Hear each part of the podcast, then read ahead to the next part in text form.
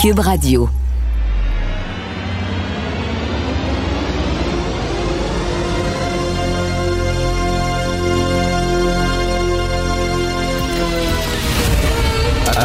Attention, cette émission est laissée à la discrétion de l'auditeur. Les propos et les opinions tenues lors des deux prochaines heures peuvent choquer. Peuvent choquer. Oreilles sensibles s'abstenir. Richard Martineau. Martino. Un animateur pas comme les autres. Richard Martineau. Cube Radio. Ben coudon. Ben coudon. C'est tout ce que j'ai à dire concernant les élections partielles de Marie-Victorin hier. J'étais convaincu que Pierre Nantel du PQ aurait remporté. Pourquoi? Deux choses. Premièrement, c'est un excellent candidat. Tu peux pas rêver d'une personne qui, se, qui aurait été plus impliquée que ça. Je suis convaincu que si Pierre avait gagné les élections, il se serait battu à mort pour les gens de son comté. Il n'aurait pas compté ses heures, il aurait travaillé extrêmement fort. C'est un gars qui est hyper compétent, qui est hyper dévoué, qui est très sympathique. C'est un ancien collègue de travail, vous le savez, qui était à Cube Radio. Et tout le monde, on l'aimait beaucoup à Cube. Bref, ben, il a mordu la poussière. Et là, euh, Joseph Facal, aujourd'hui, que j'aime bien, Joseph dit oui, mais c'est quand même un résultat très honorable pour le PQ. Non, non, il n'y a pas de deuxième position en politique. Tu gagnes ou tu gagnes pas. Et le PQ n'a pas gagné, on y reviendra. Donc euh, voilà, je trouve qu'on jette euh, ses choux gras euh, à Marie-Victorin de se passer d'un gars de cette trempe-là. Et deuxièmement, à quoi ça sert une élection partielle? Une élection partielle, ça sert à envoyer un message au gouvernement en disant, écoutez là, euh, arrêtez d'être arrogant. Euh, parce que si vous continuez comme ça, ce qui se passe aujourd'hui dans notre comté risque de se passer aux prochaines élections générales. C'est une façon d'envoyer un, un, message. Et Dieu sait mon Dieu, qu'on avait des messages envoyés à la CAQ. S'il vous plaît, je comprends que les Québécois aiment beaucoup la CAQ, aiment beaucoup M. Legault, je comprends. Mais là, on a le droit de critiquer les gens aussi, là. Avec tout ce qu'on a appris les derniers jours sur le cafouillage monumental du ministère de la Santé face à ce qui s'est passé au CHSLD Aaron, les mensonges, Marguerite Blais a menti à la coroner en disant qu'elle a appris ce qui se passait en lisant de Gazette. C'est faux. Dix jours avant la publication de la Gazette, elle avait été informée. Et ça, ce sont des journalistes qui l'ont sorti. Et même chose pour Daniel McCann, qui était ministre de la Santé. C'est énorme, là, ce qu'on apprend, là, ces temps-ci. Tous les jours, il y a des choses. C'est énorme. Il me semble que ne serait-ce que pour ça, il y aurait un message envoyé au gouvernement en disant, Oups! On n'aime pas ça, ce qu'on a appris. Puis on vous rappelle, on vous ramène à l'ordre, on vous rappelle à l'ordre. Tu tapes sur le museau, tu tapes ses doigts. Fais attention. Fais pipi sa gazette, sinon on va être fâché. C'est ça, des élections partielles. regardez ce qui s'est passé ces temps-ci. Hein. Le cafouillage concernant le tramway à Québec, le tcha-tcha-tcha du troisième lien, on avance, on recule. Euh, Monsieur Fitzgibbon qui emmène très très large. Euh, les euh, experts qui s'entendent de plus en plus pour dire il faut appliquer la loi 101 au cégep, mais le gouvernement, pour des raisons obscures qui euh, s'y opposent, on met les affaires une après l'autre. Bon, la bureaucratie qui ne cesse d'augmenter sous la CAQ, sous, le gouvernement de la CAQ, pourtant il l'avait prévu. Il va avoir moins de fonctionnaires, c'est faux, il y en a plus. Ne serait-ce que dans le ministère de la Santé, il y a six nouveaux sous-ministres qui ont été nommés dans l'ordre des quatre dernières années par la CAQ. On est rendu avec 16 sous-ministres de la Santé. Ça va à l'encontre de leurs promesses. Le manque de transparence, tout le monde le dit, tous les journalistes le disent, c'est un gouvernement qui manque énormément de transparence. Il y a plein de, de petits, de petites affaires, de petites lumières rouges qui s'allument. On aurait pu dire à Marie-Victorin, on vous envoie un message. C'est pas ça qu'on a décidé de faire. On a décidé, euh, au contraire, de voter euh, avec le pouvoir, puis de dire à la CAQ, on vous aime et continuez comme ça. Je sais pas si vous avez vu Shirley euh, Dorisman qui a gagné, la candidate de la CAQ, qui était euh, une défendresse du concept de racisme systémique, faut le dire, hein? racisme systémique que François Legault refuse systémiquement, systémiquement de, reconnaître. Mais Shirley Dorisman, elle a reçu l'aide du ministre Christian Dubé lors de la campagne. vous savez, les gens allaient voter euh, euh, à Marie-Victorin, dans un comté, dans un bureau d'électeurs de Marie-Victorin. Les gens allaient voter euh, à l'avance, et euh, Monsieur Dubé était avec Shirley Dorisman, puis il saluait, puis discutait avec les électeurs avant qu'ils aient voté dans le bureau de scrutin, ce qui est totalement qui va à l'encontre de la loi électorale. Et là, bon, le PQ fait une plainte contre la CAQ, mais là, Madame Dorisman, à la télévision, défendait Christian Dubé, puis c'était pathétique, là. elle était vraiment pas bonne. Elle dit c'était écœurant. On crache sur la réputation d'un grand ministre comme ça, puis tout ça, c'est pas ça l'affaire. C'est que est-ce qu'il y a est-ce qu'il a enfreint la loi électorale? La, réponse de ça, c'était oui, il avait enfreint la loi électorale, mais elle dit non, non, ça n'a pas de sens, puis euh, on, on crache sur un homme qui a tant donné, qui a pas compté ses heures. Bref, elle ne m'a pas vraiment convaincu, Madame Dorismond, mais bon, c'est pour elle quand même qui ont décidé de voter. Euh, dans le comté de Marie-Victorin et ce sont de, très, très, très mauvaises nouvelles pour le PQ parce que tu te dis, alors que toutes les conditions étaient favorables, ils avaient un super bon candidat. Euh, il y avait tout ce qu'on a appris ces temps-ci sur le CHSLD Aaron. Euh, et bon, le but était quasiment ouvert. Là. Et le PQ n'a pas pu se carrer quand même dans le but de la CAQ. Malgré toutes ces conditions-là, ça regarde très mal pour le PQ. On va avoir un peu plus tard d'ailleurs Paul Saint-Pierre Plamondon qui va venir nous parler. Et là, maintenant, on discute avec Thomas Mulcair. Cube Radio. Les rencontres de l'art. Chaque heure, une nouvelle rencontre. Nouvelle rencontre. Les rencontres de l'art. À la fin de chaque rencontre, soyez assurés que le vainqueur, ce sera vous. Cube Radio. Une radio pas comme les autres. Alors, c'est la rencontre, euh, non euh, Jean-François Lézy, Thomas Mulcair, mais Thomas Mulcair seul parce que Jean-François est absent pour les deux prochaines semaines. Euh, Thomas, est-ce que tu es surpris des résultats de la partielle de Marie-Victorin? Oui, sincèrement, je pensais que Pierre Nantel avait des vraies chances de l'emporter. Peut-être c'est un préjugé personnel parce que j'ai eu le grand plaisir de travailler avec cet homme extraordinaire pendant près de huit ans à Ottawa. Euh, Pierre est aussi quelqu'un qui a travaillé à Cube Radio, comme on le sait tous les deux, et il était un de mes collègues après à la Joute. Donc, euh, je l'apprécie beaucoup, même si on n'est pas dans la même famille politique de ce temps-ci. C'est un être humain, à mon point de vue, tout à fait exceptionnel.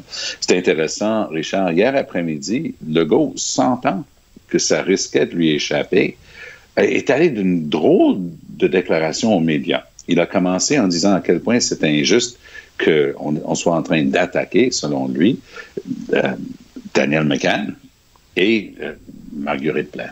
À, mon ben point de vue, il n'y a personne qui les attaquait. Les gens disaient, ben, comme, toi tu viens de le dire tantôt, ce que vous avez affirmé à la coroner, c'est pas ce qui ressort des documents qui sont publics maintenant. Alors, ça, c'est une question de fait, de discussion, de débat public, c'est pas des attaques personnelles. Euh, ce qui était une attaque plutôt personnelle, c'est quelques semaines après ces événements et que ça sort sur Aaron, le journaliste de la Gazette qui s'appelle Aaron Derfall, qui avait écrit des papiers extraordinaires, qui a fait la révélation de Aaron, lui, il a été signalé et pointé du doigt par le go.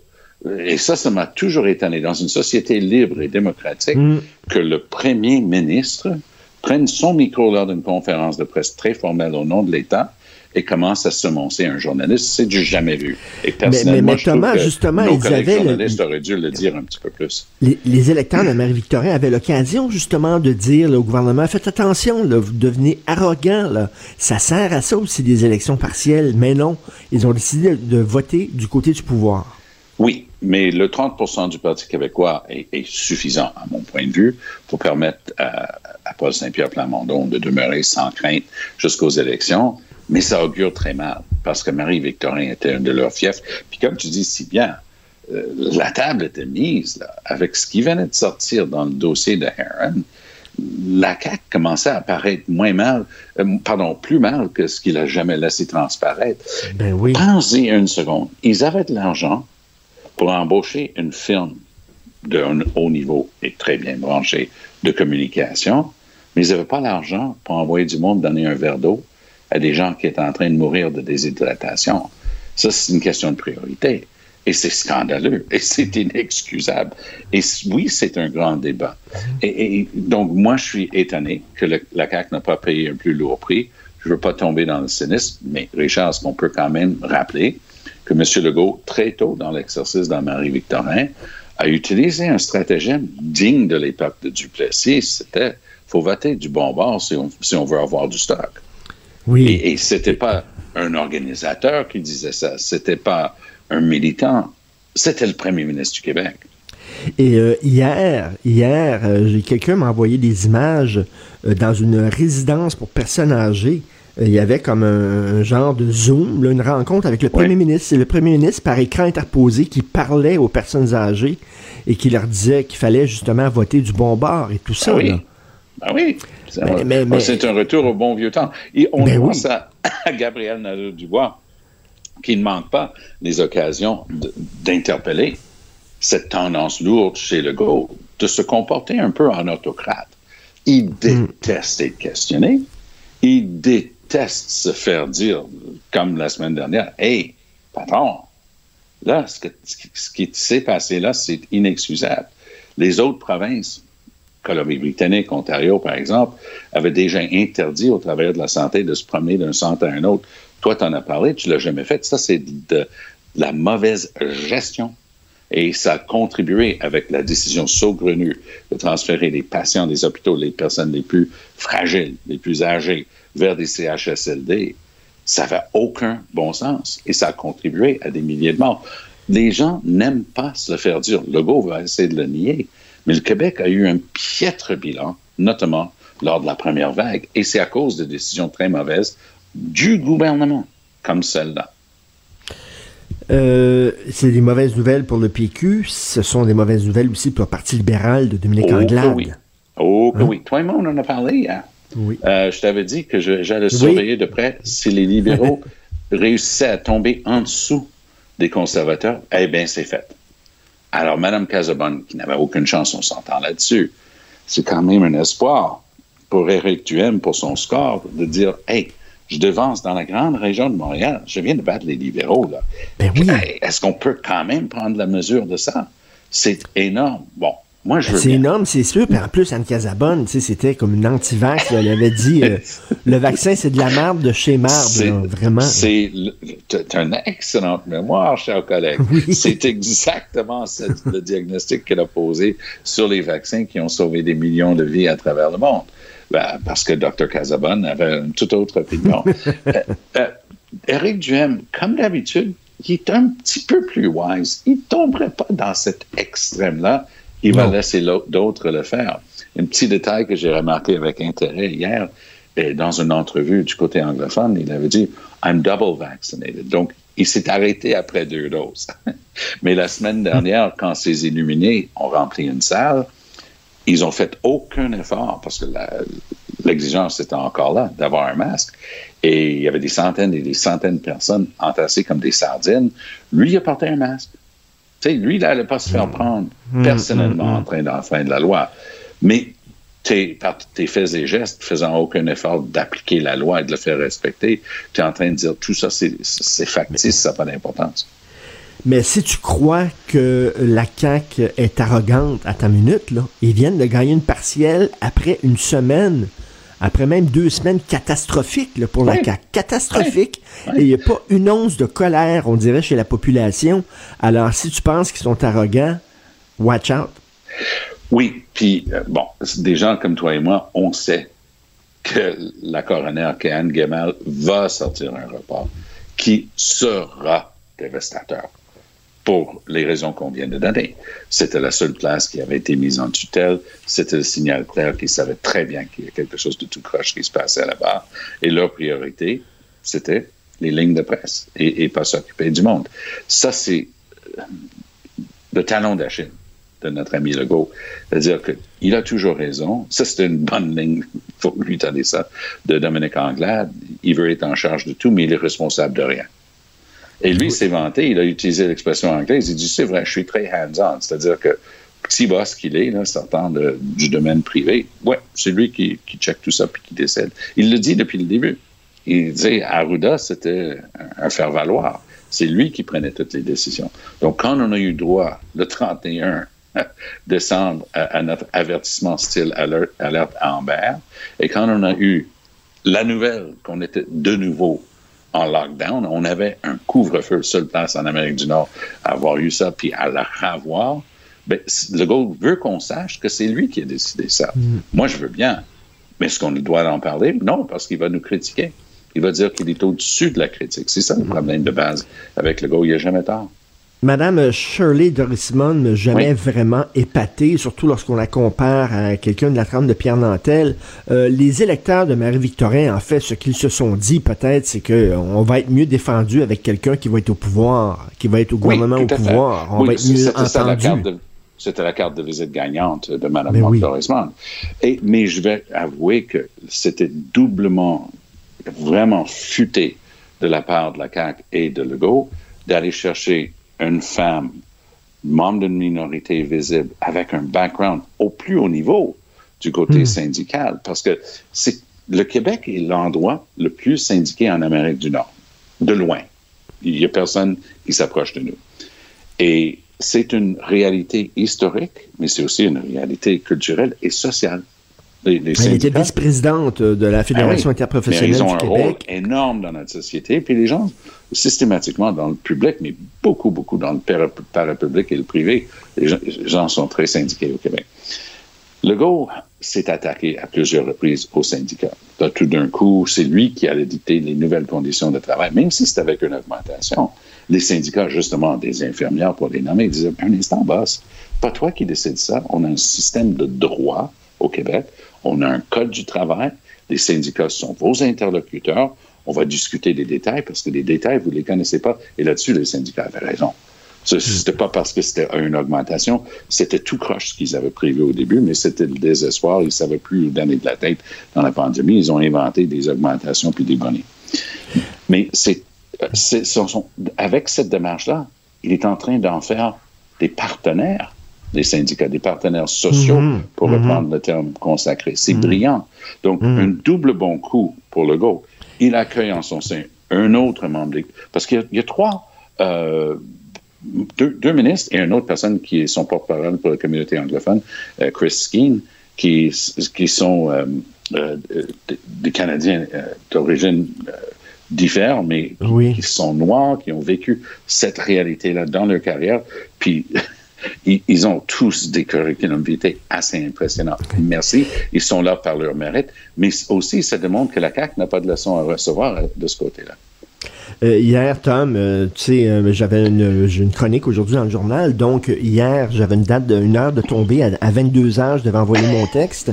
Et bon, les, les, résultats sont rentrés très tard. Donc, j'avais commencé à écrire ma chronique en disant c'est le PQ qui gagnait parce que j'étais convaincu. J'ai dit, bon, j'ai commencé à écrire ma chronique en disant, on disait qu'il était mort, le PQ, mais finalement, euh, c'est comme un peu euh, dans le film Frankenstein, le, petit doigt bouge, puis là, le baron dit, It's alive! It's alive! Et même pas, même pas ça, j'étais vraiment, il a fallu que je réécrive mon texte au complet euh, à la dernière minute parce que je, on s'attendait pas du tout à ça. Vraiment. Moi, j'ai vécu un peu la même chose, mais je regardais Marie-Victorin, puis je, dois préparer. Mes textes apparaissent dans la Gazette le mercredi, mais ils les mettent en ligne le mardi après-midi. Et là, je regardais Marie-Victorin, je dis, c'est trop incertain. Et je ne peux pas me permettre justement d'aller dans ce tiroir-là. Et donc, euh, devinez quoi? J'ai décidé d'écrire sur la tragédie Heron parce que j'ai écrit aux deux semaines dans la Gazette. Donc, toutes les nouvelles de la semaine dernière, j'ai pu les embarquer là-dedans. Mais, mais, puis bon, pour le Parti libéral du Québec, euh, bon, je comprends que c'est un fief péquiste. Habituellement, euh, le, Parti libéral ne tire pas très fort à Marie-Victorin parce que c'est un fief péquiste. Mais quand même, reste qu'ils ont moins de votes que Anne Casabonne. Ah non, non, non, non, regarde, là. Il n'y a aucune manière ça ne va pas du tout, là. De, rendre ça joli pour le Parti libéral. En bas de 7% dans la grande région de Montréal, dans une circonscription. Puis je regardais, parce que c'était dans tous les reportages, on regardait, bon, ils ne pétaient pas des scores euh, énormes. Mais c'est symbolique d'être en, chiffres simples. On dit ça en anglais, single digits. Hein. Lorsque hmm. c'est en bas de 10, là, tout d'un coup, ça change complètement la donne. Là, par, par, exemple, Québec solidaire en a perdu résultats à 20, 21 de mémoire euh, euh, à l'élection générale, puis là, il tombe dans les 15% Mais c'est pas dramatique, ça. Ça, c'est juste le reflet qu'il y a un mouvement de vote vers la CAQ. Puis, on dira ce qu'on voudra, mais le mot coalition résonne quand on regarde un résultat comme ça. Parce que le hmm. gros Hoover, qui, qui, qui, qui, est mu par François Legault, s'en va siphonner des votes, tantôt chez le PQ, tantôt chez les libéraux, tantôt chez les gens un peu plus progressistes. C'est ça aussi, Shirley Dorismond. Hein? Ben tu, oui, tu, ben dis, oui. tu dis à Québec solidaire, on comprend dorénavant que ça, les syndicats sont nos partenaires sociaux. On est plus ouverts qu'on l'était auparavant. Ah non, la CAQ, là, vraiment, est en train de siphonner toute l'air. Et en terminant, est-ce que tu penses que Martine Ouellette va finalement comprendre le message? Les gens ne la veulent pas. s'est encore présentée hier. là. Oui, j'ai même pas vu son chiffre. Je pense pas que ça apparaissait sur, sur les Je sais même pas Mais- si ça apparaissait, là, tu sais. Non, euh, et, et moi, moi, je l'ai connue. Il y a vraiment deux aspects euh, lorsqu'on traite avec elle. Personnellement, quand tu es avec elle, parce qu'on a fait un truc euh, justement avec euh, la, la femme de Raif Badawi, euh, elle, elle- est quelqu'un de très concentré. Euh, elle maîtrise son dossier, beaucoup d'entre-gens, mais on dirait que dès qu'il s'agit de transiger avec les intérêts divers qui existent en politique, et c'est là où le go excelle, hum, elle, hum, c'est hum. l'inverse d'une coalition. C'est moi, j'ai cette idée-là, puis on va faire ça. Mais c'est pas comme ça que ça marche. Puis, est-ce qu'elle va comprendre la leçon ou se convaincre qu'elle avait raison de se battre sur le climat? Ça, peut-être c'est la dernière fois qu'on la voit apparaître dans une élection. En tout cas, reste, reste que les gens hier de Marie-Victorin ont dit au gouvernement tout va bien, continuez comme vous êtes là, c'est parfait, Monsieur Legault, et je trouve ça quand même assez désolant. Merci, Tom. Mais On se rappelle-toi la bonne vieille expression, il reste exactement six, six mois jusqu'aux élections d'automne. Puis six mois, c'est quoi? C'est une éternité, C'est une en éternité. politique. voilà. Merci, Tom. À Salut. très bientôt. Bye. Salut, bye. Martino. Des fois, quand on se sent contrarié, ben c'est peut-être parce qu'il touche à quelque chose. Nous discutons maintenant avec l'indispensable Alexandre Moranville, le Wallet, animateur du balado ici. Ce n'est qu'une théorie sur euh, les théories de conspiration, les théories de complot. Euh, Alexandre, tu veux nous parler maintenant de Poutine? Oui, de Vladimir Poutine, hein, parce que j'ai- j'ai- je n'ai pas fini de faire le tour de toutes les théories du complot qui euh, sont utilisées, hein, puis créées de toutes pièces, là, faut le dire, par le Kremlin, par l'établissement russe, pour justifier leur invasion de l'Ukraine. hein. à la base, euh, la prémisse selon laquelle, je le rappelle, la Russie envahit l'Ukraine, c'est une théorie du complot complètement farfelue. Les euh, fameux nazis en Ukraine, c'est une base euh, historique, mettons, en parlant du régiment Azov, qui est réel. Le reste, c'est complètement faux. Euh, Il n'y a pas de nazis à aller dénazifier en Ukraine. Euh, c'est pas vrai que les Ukrainiens font exprès de mettre des cadavres sur les routes pour tenter de blâmer la Russie. Euh, Tout ça, ça a été démenti et prouvé. Maintenant, s'il y a un champ de bataille important en Ukraine, il y en a un qui est tout aussi important, puis celui-là se trouve virtuel sur les réseaux sociaux. Et ce, que je, dont je veux te parler, c'est d'un groupe de chercheurs de l'Institut du dialogue stratégique, le Institute for Strategic Dialogue, le ISD, qui, euh, en conjonction avec euh, le grand média britannique, la BBC, ont décidé de mener une enquête sur ce qu'on appelle les super fans de Vladimir Poutine. Sais-tu ce qu'est un super fan, Richard? Un super fan, je sais pas. Habituellement, c'est un badge qu'on donne euh, sur Facebook euh, pour ceux qui sont vraiment là, des grands euh, amateurs d'un- d'une page ou d'un sujet. Si par exemple, euh, moi je tripe sur les cowboys fringants, par exemple. Puis Si je suis sur leur page, puis je commente leurs publications, je suis toujours en train de, de liker tout ce qu'ils font, etc. On va me donner ce qu'on appelle un badge de super fan. Et qu'est-ce que ça te donne, ça, comme. absolument rien, c'est juste pour que les autres me reconnaissent. C'est comme mon petit badge de mérite. Ok. il y a des super fans de Vladimir Poutine. Pourtant, celui-ci n'existe pas sur Facebook. Il n'y a pas de compte officiel de Vladimir Poutine. Mais ce dont euh, les chercheurs se sont rendus compte, c'est qu'il existe en ligne des groupes publics pro-Poutine qui sont extrêmement étranges parce que ils sont écrits dans un nombre de langages ahurissants. On parle d'anglais, de russe, oui, mais de farsi, d'arabe, de khmer, euh, de toutes sortes de dialectes aussi euh, en Afrique, Centrafrique. Euh, sur Facebook qui vantent les louanges de Vladimir Poutine et ça génère du trafic. Il y a près de 650 000 membres dans ces groupes-là, répartis, mettons, sur une dizaine. on parle là, dans le dernier mois seulement, Richard, sur ces groupes-là, 16 500 publications différentes. Est-ce que ce sont des gens qui sont payés par le gouvernement russe pour faire ça? C'est là que ça devient intéressant. Parce que ces gens-là, non seulement on les retrouve là, théoriquement, c'est très difficile de traquer ces comptes-là d'administrateurs. Et c'est pas seulement le nombre de gens qui, est intéressant ici, c'est le nombre d'interactions, le plus de 3,6 millions d'interactions en ligne, les likes, commentaires, partages et autres sur les réseaux sociaux. Là, on parle seulement que de Facebook, mais ces gens-là, les administrateurs de ces groupes-là, c'est quand on commence à s'y attarder puis à regarder là, les, ces fameux administrateurs qu'on comprend qu'il y a quelque chose qui cloche. Parce que, ben, il y a un profil, par exemple, qui a été répliqué au-dessus d'une dizaine de fois. C'est le même compte, le même nom, la même image, mais pourtant, ça est considéré comme des comptes différents et ceux-ci font des publications. Euh, Richard, c'est drôle, hein?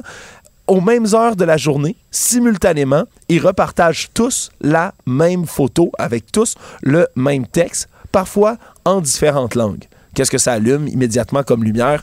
Ben, il s'agit évidemment de, de bots, comme on appelle en anglais, ou de faux comptes qui repartagent justement ces informations-là.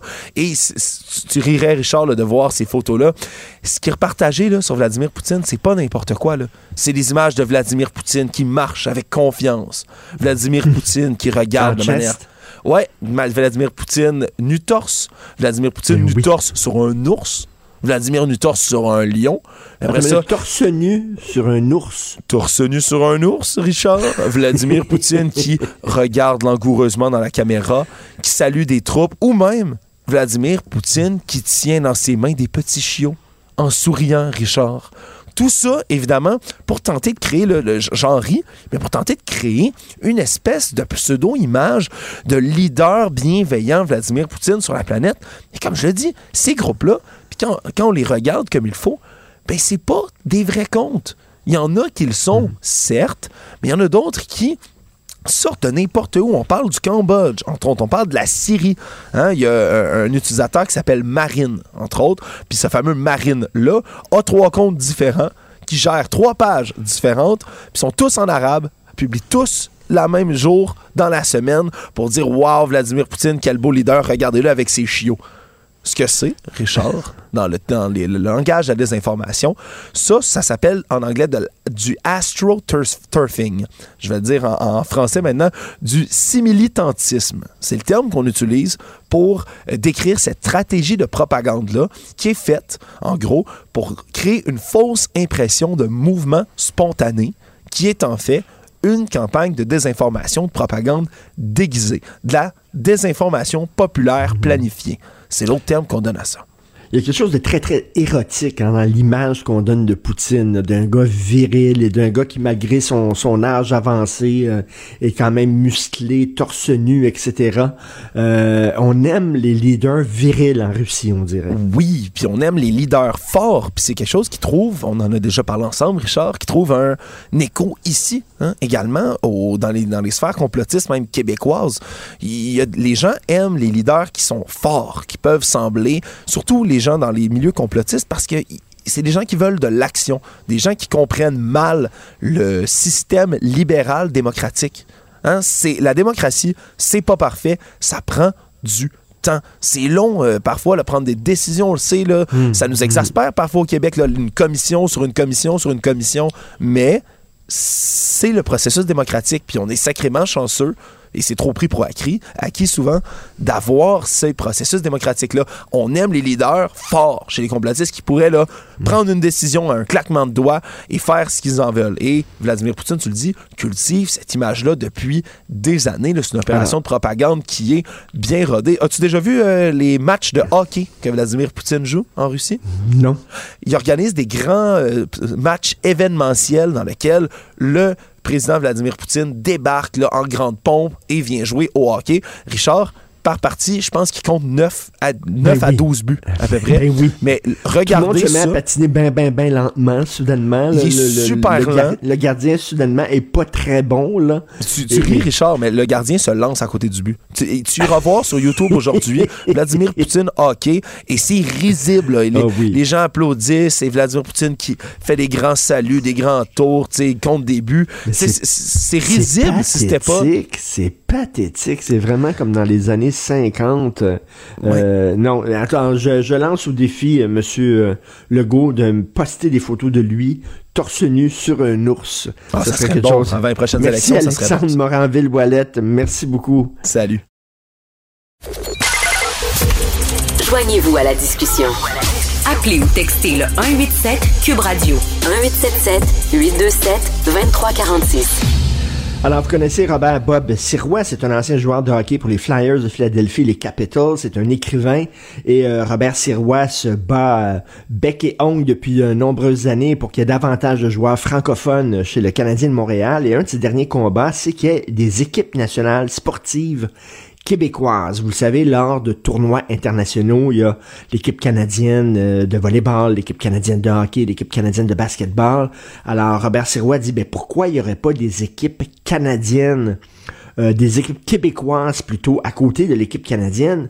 Euh, D'ailleurs, il a envoyé un mémoire à cet effet-là au Comité québécois sur l'avenir du hockey. Il était avec nous, Robert Sirois. Bonjour.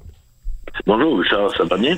Ben, ça va super bien. La question que tout le monde se pose, c'est que si on veut une équipe nationale, on n'a rien qu'à devenir un pays, puis on l'aura, notre équipe nationale. Moi, ce qui est faux, parce qu'il y a 35 euh, États-nations non souverains qui ont des équipes nationales en différents sports, euh, même à la FIFA. Euh, au soccer, il y a 26 de ces États-nations non souverains qui ont des équipes euh, un peu comme, euh, pour donner un exemple, le Royaume-Uni, il y a, est composé Oui. de quatre nations. Et ces quatre nations-là, le pays, pays de Galles, l'Irlande du Nord, Écosse et Angleterre, ont leurs propres équipes de soccer, ils ont des équipes de rugby, euh, ils sont membres des des euh, fédérations internationales. Nous, depuis 2006, euh, ben, on est euh, on est accepté euh, comme étant un État-nation non souverain par l'ONU et l'UNESCO.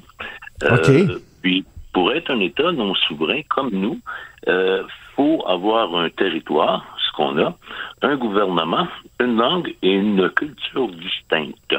C'est la, la façon que l'ONU voit ça. Donc, nous avons un siège. Même si on ne dit pas grand-chose à ce siège-là de l'UNESCO, nous sommes quand même reconnus comme une nation non souveraine. OK, parce que moi, je me demandais, le mettons, là, on, on veut avoir une équipe euh, nationale de volleyball, mettons, l'équipe québécoise de volleyball. Là, je me dis, la Fédération internationale de volleyball, ils voudront pas s'en mêler parce qu'ils m'ont dit, là, on va faire de la politique, là, on va se mêler des affaires canadiennes, on va avoir le Canada sur le dos, ça nous intéresse pas. Donc, on ne reconnaîtra pas une équipe nationale du Québec. Mais tu dis, Robert, que non, ils sont obligés de le reconnaître parce qu'on est reconnu à l'UNESCO, c'est ça?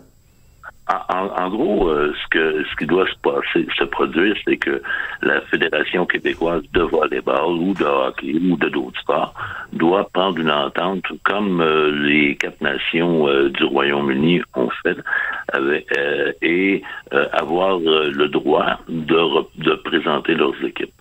Si ça ne fonctionne pas, on peut aller au tribunal arbitraire international qui a permis à Gibraltar, Gibraltar, on récolte qu'il y a quoi, 60 000 personnes qui habitent là. Il y a une chicane, ça appartient-tu euh, euh, au Royaume-Uni, ça appartient-tu à l'Espagne, Gibraltar, là, euh, c'est une nation non souveraine comme nous.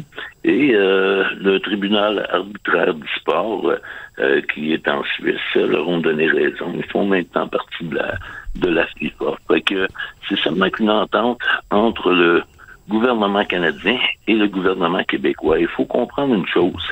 Le sport est de juridiction provinciale et non pas fédérale au Canada. C'est-à-dire que le fédéral n'a pas son mot à dire là-dessus. Euh, finalement, c'est au, euh, c'est à l'Assemblée nationale de décider si le Québec peut être représenté à l'échelle internationale dans le sport. Et euh, le sport, si tu veux euh, donner une fierté à une nation, si tu veux rassembler une nation, créer une identité à une nation, ben ça te prend tes équipes nationales. On est la seule nation non souveraine au monde, la seule. C'est pas des faces, là. On est la mm. seule qui n'est pas représentée à l'international dans le sport. Et en plus, au hockey, euh, toutes les fédérations internationales prennent euh, euh, comme membres accrédités les nations d'où vient le sport. Et le créateur du hockey, c'est reconnu sur le site Internet de la Fédération internationale de hockey sur glace, on appelle ça le droit de naissance. La naissance du sport, c'est à Montréal en 1875, grâce à l'Université McGill qui avait écrit la réglementation euh, des, euh, de ce sport. Alors, hmm. on a plusieurs, on a plusieurs façons de le faire. C'est un monsieur Logo qui veut euh, euh, qui a créé un comité d'experts pour le développement de notre sport national, puis qui veut avoir plus de Québécois dans la nationale de hockey. Alors, pour avoir plus de Québécois dans la Ligue nationale de hockey et pour donner plus de fierté à notre nation, ben c'est pas compliqué. Euh, qui se lève debout et qui euh, prennent les moyens pour qu'on rayonne à l'échelle internationale.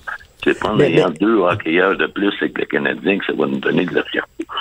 Mais, mais Robert, euh, tu dis euh, souvent la religion puis la politique, ça divise, le sport, ça rassemble.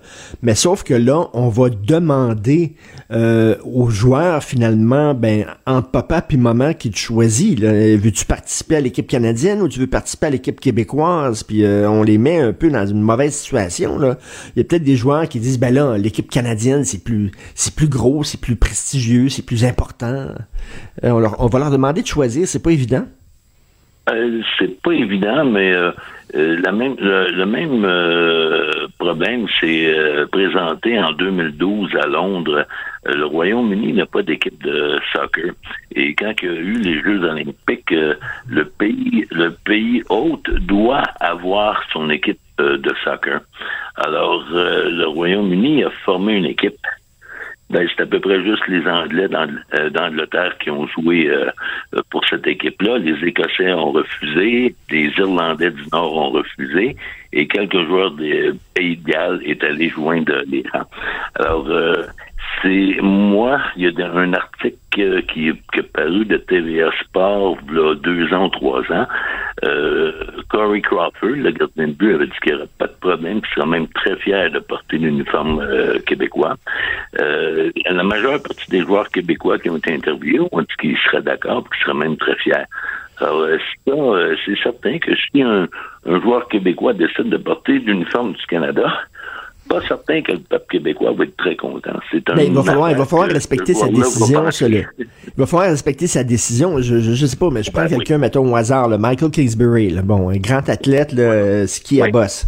Euh, je sais pas s'il y a une équipe canadienne de ski à bosse, j'imagine que oui, là. Puis si on ben en fait une équipe québécoise, là, on dit, il faut que tu choisisses Michael, c'est pas évident pour lui, là, de, de, de ça le met dans l'eau chaude, puis justement, là, on oblige des sportifs à faire de la politique.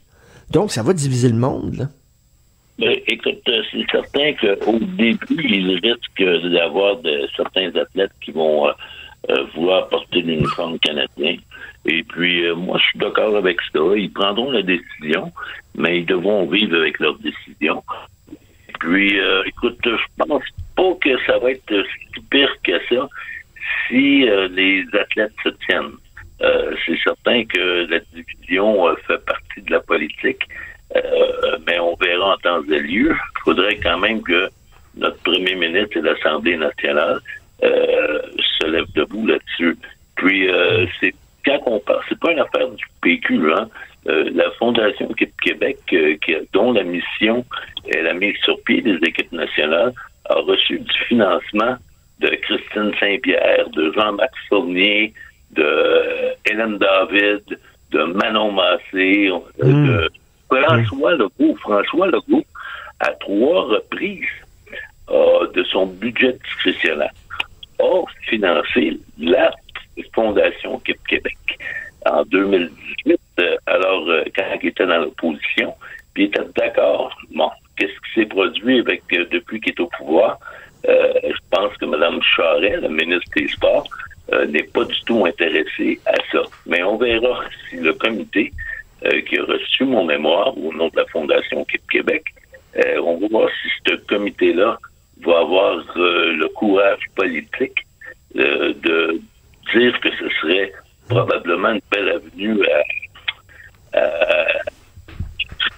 une belle avenue pour nos athlètes. J'invite les gens à lire d'ailleurs le texte de Marc Defoy euh, sur le site Journal à Montréal. C'est le temps de fonder une équipe Québec. Et c'est pas une idée euh, folle, c'est pas une idée où Robert Sirois s'est levé un matin puis il a pensé à ça. Il a fait ses recherches, comme on dit, et euh, il montre la faisabilité, le concrète de cette idée-là. Donc d'ailleurs, Robert, tu as écrit, je le répète, un, livre là-dessus, Équipe nationale du Québec, un projet rassembleur et identitaire.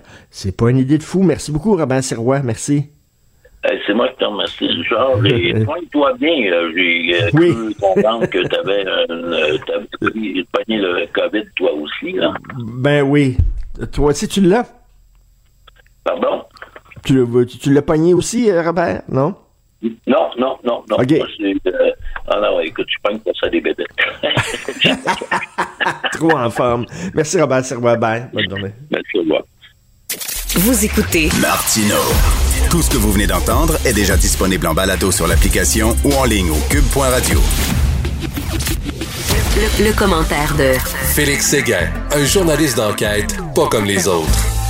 Alors, euh, Philippe, on sait que l'humoriste Philippe Bond a été euh, arrêté en, en, état d'ébriété au volant de son automobile. Qu'est-ce qui est arrivé? Le juge a refusé qu'il plaide coupable?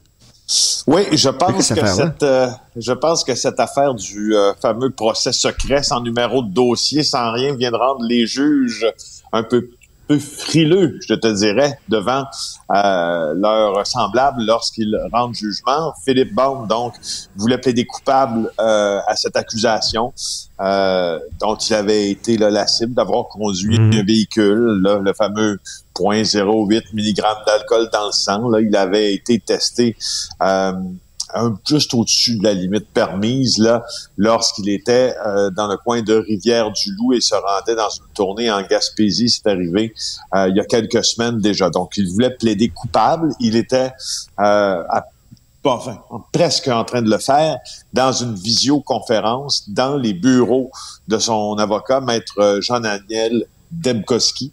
Et là, on était donc en comparution avec le palais de justice de Rivière-du-Loup.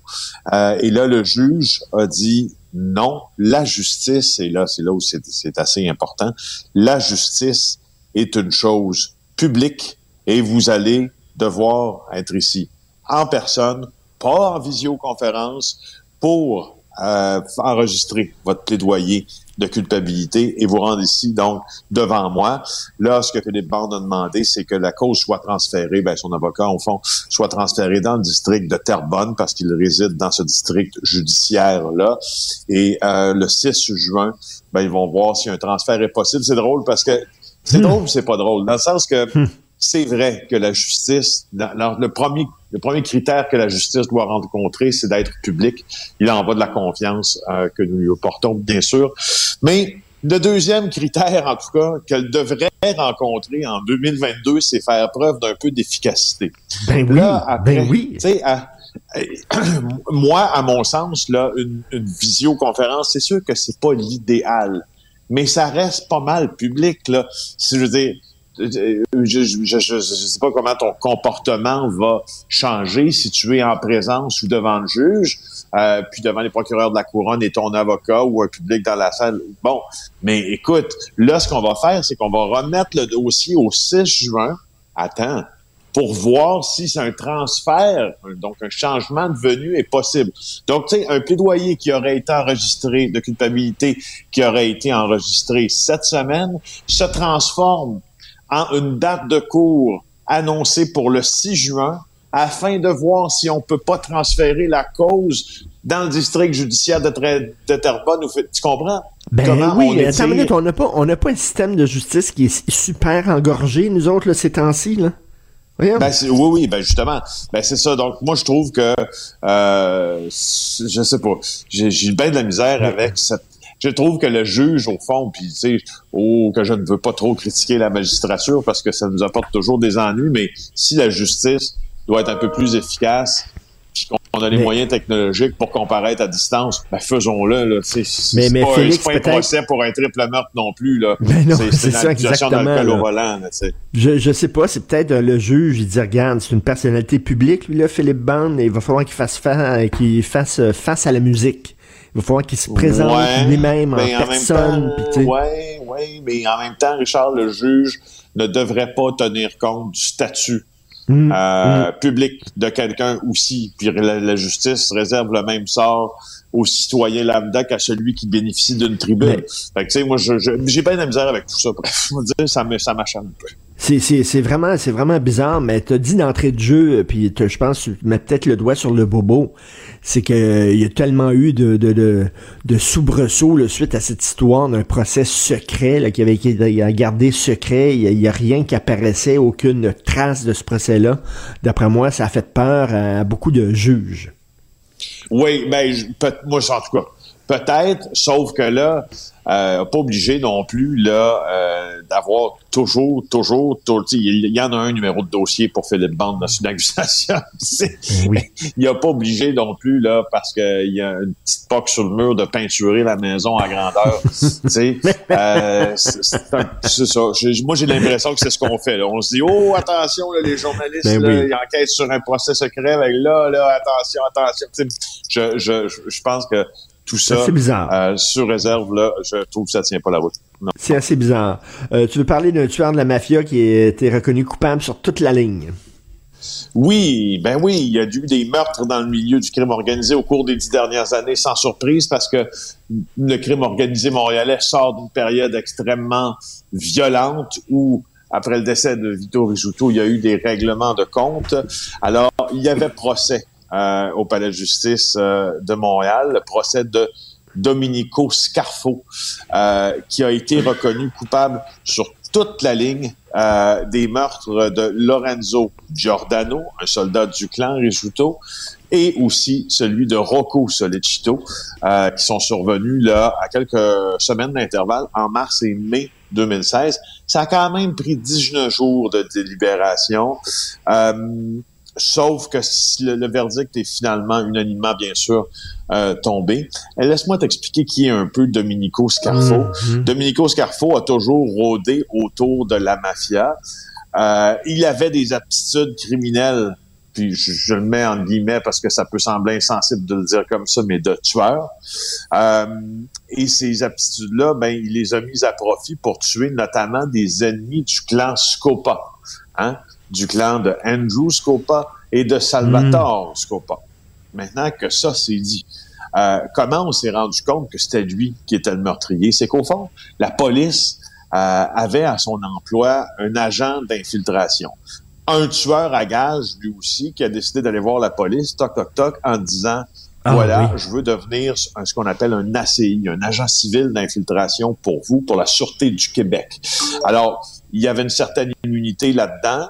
Donc, lui, il se promenait à Montréal et, dans les environs, puis il faisait parler les gens du crime organisé. Et c'est lui qui a réussi à obtenir des déclarations assez incriminantes de la part euh, du Scarfo en question. Et c'est ce même agent civil-là, tu te rappelles des procès des nettoyeurs de la mafia, Marie-Josée oui, Vio, là, hein, oui, à Saint-Jean dans Montérégie, puis le chef pompier. Euh, bon, ben, c'est le même informateur qui a permis l'accusation des nettoyeurs de la mafia aussi. Euh, ah. et la condamnation pour un d'entre eux. Mais donc, dans le lot, on a traîné dans, dans la nébuleuse des accusations qui ont découlé de ce projet-là. Il y a eu le fameux Scarfo. Alors, il y a eu plusieurs enregistrements qui ont été faits par l'agent civil d'infiltration. On les a présentés au jury. Puis, dans un des enregistrements, on indique même le montant euh, que Scarfo a reçu pour le meurtre de Lorenzo Giordano et attend d'apprendre le montant en question. 17 500 pièces, Richard. 17 500 pièces. Ouais. Pas plus que ça? Non. C'est ça que ça coûte pour faire tuer quelqu'un? Ah, puis ça, c'est quand. Puis ça, je te jure, Lorenzo Giordano était une grosse pointure du crime organisé. Rocco Solecito encore plus. Euh, Solecito est un peu le consigliere, si tu veux, euh, du clan Risuto depuis que euh, le parrain est mort. Euh, c'est pas... 17 500, là, c'était pour un soldat important de la mafia. T'imagines quand c'est un, entre guillemets, un individu qui a une moindre importance, pour dire un nobody, mais dans l'organigramme du crime organisé. Mais Félix, j'ai une question, j'ai une question. Qu'est-ce qui a amené ce, tireur-là à devenir informateur, à cogner à, la porte de la police en disant, moi, je veux travailler pour vous? Euh, il risquait gros, hein, il mettait vraiment sa tête sur le bio. Pourquoi il a fait ça? Il y a trois raisons qui poussent un criminel à devenir un informateur, et là je fais deux catégories et deux agents civils d'infiltration. Euh, en fait, il y a peut-être quatre raisons. Il y a une des raisons que l'on voit souvent, c'est de pouvoir nuire à des compétiteurs. Exemple, Andrew Scopa était un informateur de police et il informait la police sur des cargaisons de drogue qui arrivaient à Montréal. Pas les siennes, ceux de ses rivaux. N'est-ce pas? Ça devenait pratique pour lui, entre autres. Deuxièmement, il y a la personne qui craint pour sa vie et qui se mm. rend dans les mm-hmm. bureaux de la police et qui, qui dit qu'en devenant agent civil ou informateur ou agent civil d'infiltration, ça va peut-être le protéger. Trois, il y a la personne qui pense qu'il y a assez d'informations Exemple, Sylvain Boulanger des Hells Angels, anciennement, qui croit qu'il y a assez d'informations qui peut faire tomber toute une organisation, mais contre une rétribution faramineuse. Donc, quelqu'un qui dit, je vais faire une passe de cash. Et, euh, et, en, en, finale de tout ça, il y a la personne, et je te dirais que ça, c'est, pas de statistique intéressante à t'offrir, mais d'après moi, c'est dans une moindre mesure, la personne qui dit, ah tiens, je vais changer de vie, moi je vais me repentir et je vais aider la police à combattre le crime organisé. Dans le cas de Scarfo, c'est quelqu'un qui avait peur, entre autres, pour sa vie. Mais, euh, écoute, je, je, reviens, là-dessus. Cet agent civil d'infiltration qui a réussi, là, qui, a, aidé la police à mettre la main sur euh, ce tueur-là, euh, aujourd'hui, il vit quoi? Dans un petit village à Oklahoma ou quoi? Là? Il, il, ah, ben est où actuellement? Là? Il est où actuellement? Ça, euh, je ne peux pas t'en parler. Euh, hmm. Ici, parce que je ne le sais pas et ça me tente pas de le savoir. Non. Mais j'imagine qu'il est retiré du milieu, là, parce que là, euh, j'imagine qu'il est grillé. Là, on sait exactement dans le milieu c'est qui que stoulé l'autre. Fait que lui, on l'a retiré de ce milieu-là, puis on lui a peut-être offert effectivement une autre vie. Là. Il est-tu dans le programme ben, de changement de nom, changement d'adresse, et tout ça? Là? Ben, il y, a, il, y a il y en a certains qui sont dans ces, euh, dans ces programmes-là. Par contre, il faut bien que tu comprennes que dans le cas de l'informateur en question qui a permis de piéger euh, Scarfo, lui-même là, a été cité à passer. Donc, c'est pas parce que euh, tu comprends que tu commets des gestes pour la police, que tu les aides, que tu es nécessairement à l'abri de toutes les procédures. Tu comprends? Alors, euh, alors là, il est en hmm. protection, euh, il est en protection euh, quelque part. On sait pas c'est où. Euh, on verra bien. Puis voilà la galère, la messe, la messe est dite. Bon, la messe est dite, oui. Quelle histoire quand même. Merci beaucoup, Félix. On se reparle demain. Bonne journée. Hey, ça va, Richard? Richard, deux secondes, deux secondes, ok? Allez regarder le travail aujourd'hui dans le journal de Montréal de Jean-Louis Fortin sur Otera Capital. Ah, là, on, je voulais juste le souligner, là, la Caisse de dépôt et de placement a essayé de nous en passer une vite. Euh, tu te rappelles au scandale là, qui a été déclenché par les révélations de notre bureau d'enquête. On a vraiment essayé de nous passer une vite. Jean-Louis a obtenu beaucoup d'informations qui démontrent que même repentant, Michael Sebia est venu nous conter pas mal de bullshit. Ah, Allez lire ça aujourd'hui dans le journal. Ouais. Les bullshit de Michael Sebia. On va laisser ça dans le journal. Et écoute, je lève mon chapeau à toute ta gang concernant ce dossier. Euh, je, lis ça religieusement sur les goons au hockey. Euh, absolument passionnant, vraiment bien fait. Aujourd'hui, c'est Mike Bro qui dit moi là, moi là, j'aurais payé pour me battre. Le gars, il regrette rien. Il a fait, je sais pas trop combien de milliers de batailles. Lui, il tripait là-dessus, puis il dit, moi, je recommencerai, puis je ferai la même maudite affaire je me exact. je mets ça, moi. Merci de le souligner. Les gars ont travaillé très fort là-dessus, puis nous autres à JA aussi, mais allez lire ça sur Cube. Ah non, excellent dossier. Merci, Philippe. Salut. Richard Martineau. Les commentaires haineux prennent certains animateurs. Martineau s'en régale. Hum, hum, hum. Gilles Bonjour, mon cher Richard. Richard Martineau. petit lapin. La rencontre. Point à l'heure des cadeaux. Je serai pas là, là, à vous flatter dans le sens du poil. Point à la ligne. C'est très important, ce qu'on dit. La rencontre pro martineau Bon, Gilles, bien sûr, vous voulez revenir sur euh, les élections partielles de Marie-Victorin. Vous faites partie de l'école de Joseph Facal en disant, ben, c'est quand même un résultat honorable pour le PQ, mais reste qu'ils ont perdu. Il n'y a, pas de deuxième place en politique. Tu gagnes, tu perds, puis ils ont perdu. Ben, c'est un peu vrai, mais euh, une euh, complémentaire n'est pas une générale. Une partielle n'est pas une générale. Et une partielle, c'est souvent, souvent, mon cher Richard, des électeurs opportunistes qui, à travers leur petit prisme, leur petit couloir intellectuel, votent pour pouvoir aussi imaginer qu'ils vont avoir des cadeaux. On va vous faire un bout de mmh, plage mmh. ici, là, dans mmh. Marie-Victorin. On va vous compléter un pont qu'on vous avait promis il y a quelques années. D'obtenir donc des faveurs de la part du pouvoir. Alors, écoute, quand tu vois l'arsenal au complet des officiers supérieurs du parti aller dans le comté et à flatter l'ego des électeurs, on peut pas, en tout cas, s'imaginer que ça pouvait pas réussir. Oh, le PQ a sorti l'affaire du CHSLD, Aaron, mais euh, ça n'a pas eu d'impact. Ça, ça se comprend. Mais le CHSLD, Aaron, ça s'est passé dans un autre monde, dans un autre monde, dans hmm. le fief libéral de Dorval. Donc, c'est un autre monde. C'est quasiment l'Ontario. Alors, ça ne nous regarde pas, on dû se dire, les 45 000 électeurs éligibles de Marie-Victorin. Mais à 30 du vote, le PQ n'est pas fini. À moins que ça se répète à la générale, là, c'est Plamondon qui va y goûter. Mais, euh, mais, là, mais là, ah. Mais là, il y, avait, il y avait quasiment un but, il y avait quasiment un but désert devant les autres, puis ils n'ont pas scoré. Il y avait un excellent candidat, Pierre Nantel. On pouvait pas rêver de meilleur candidat. Il y avait tout le scandale d'Aaron récemment. Euh, bon, il me semble que là, j'avais l'impression hier... Ça les intéresse pas, Aaron. C'est à Dorval, c'est en Ontario, ça, ça les mm. intéresse pas. C'est un comté à étoffe très nationaliste. Pourquoi qu'il y a bien des derrière qui ne se sont pas levés euh, mais moi, ça me fait dire, écoute, quatre, points derrière la, la, la, vainqueur. 30% du vote, le PQ n'est pas fini. Bon, à la générale, peut-être tu raison quand euh, madame va, je sais pas si elle va devenir ministre, mais euh, madame qui est une opportuniste, parce que vois-tu comment est-ce que les Québécois sont caves? Ils lisent pas, ils s'intéressent pas. Cette même femme qui accusait le goût d'entretenir le racisme systémique Hey, c'est pas des maudits de faire. On a tout oublié ça. Madame est belle, elle appartient à une minorité. On va se faire une belle jambe avec ça. Elle est infirmière. Elle va être proche du ministre de la Santé. Ça va nous apporter des pilules dans le comté. Alors, c'est hmm. ainsi qu'on manipule un peuple. J'avais l'impression hier, moi, que le Québec regardait le Marie-Victorin en disant, ben là, envoyez un message à la CAQ. Envoyez un message, ils sont un peu trop arrogants, ils emmènent un peu trop large. Envoyez un message, une petite tape sur le museau en disant, faites attention, là, regardez, le bon. Ben là, eux autres, tout ce qu'ils ont pensé, évidemment, les électeurs ont toujours raison, euh, Gilles. Les électeurs, c'est comme des clients, c'est les consommateurs, tout le temps raison. Fait qu'eux autres, ils ont pensé à eux autres en disant, nous autres, on va envoyer quelqu'un qui est au pouvoir, au gouvernement, parce que, comme vous dites, on va avoir des cadeaux.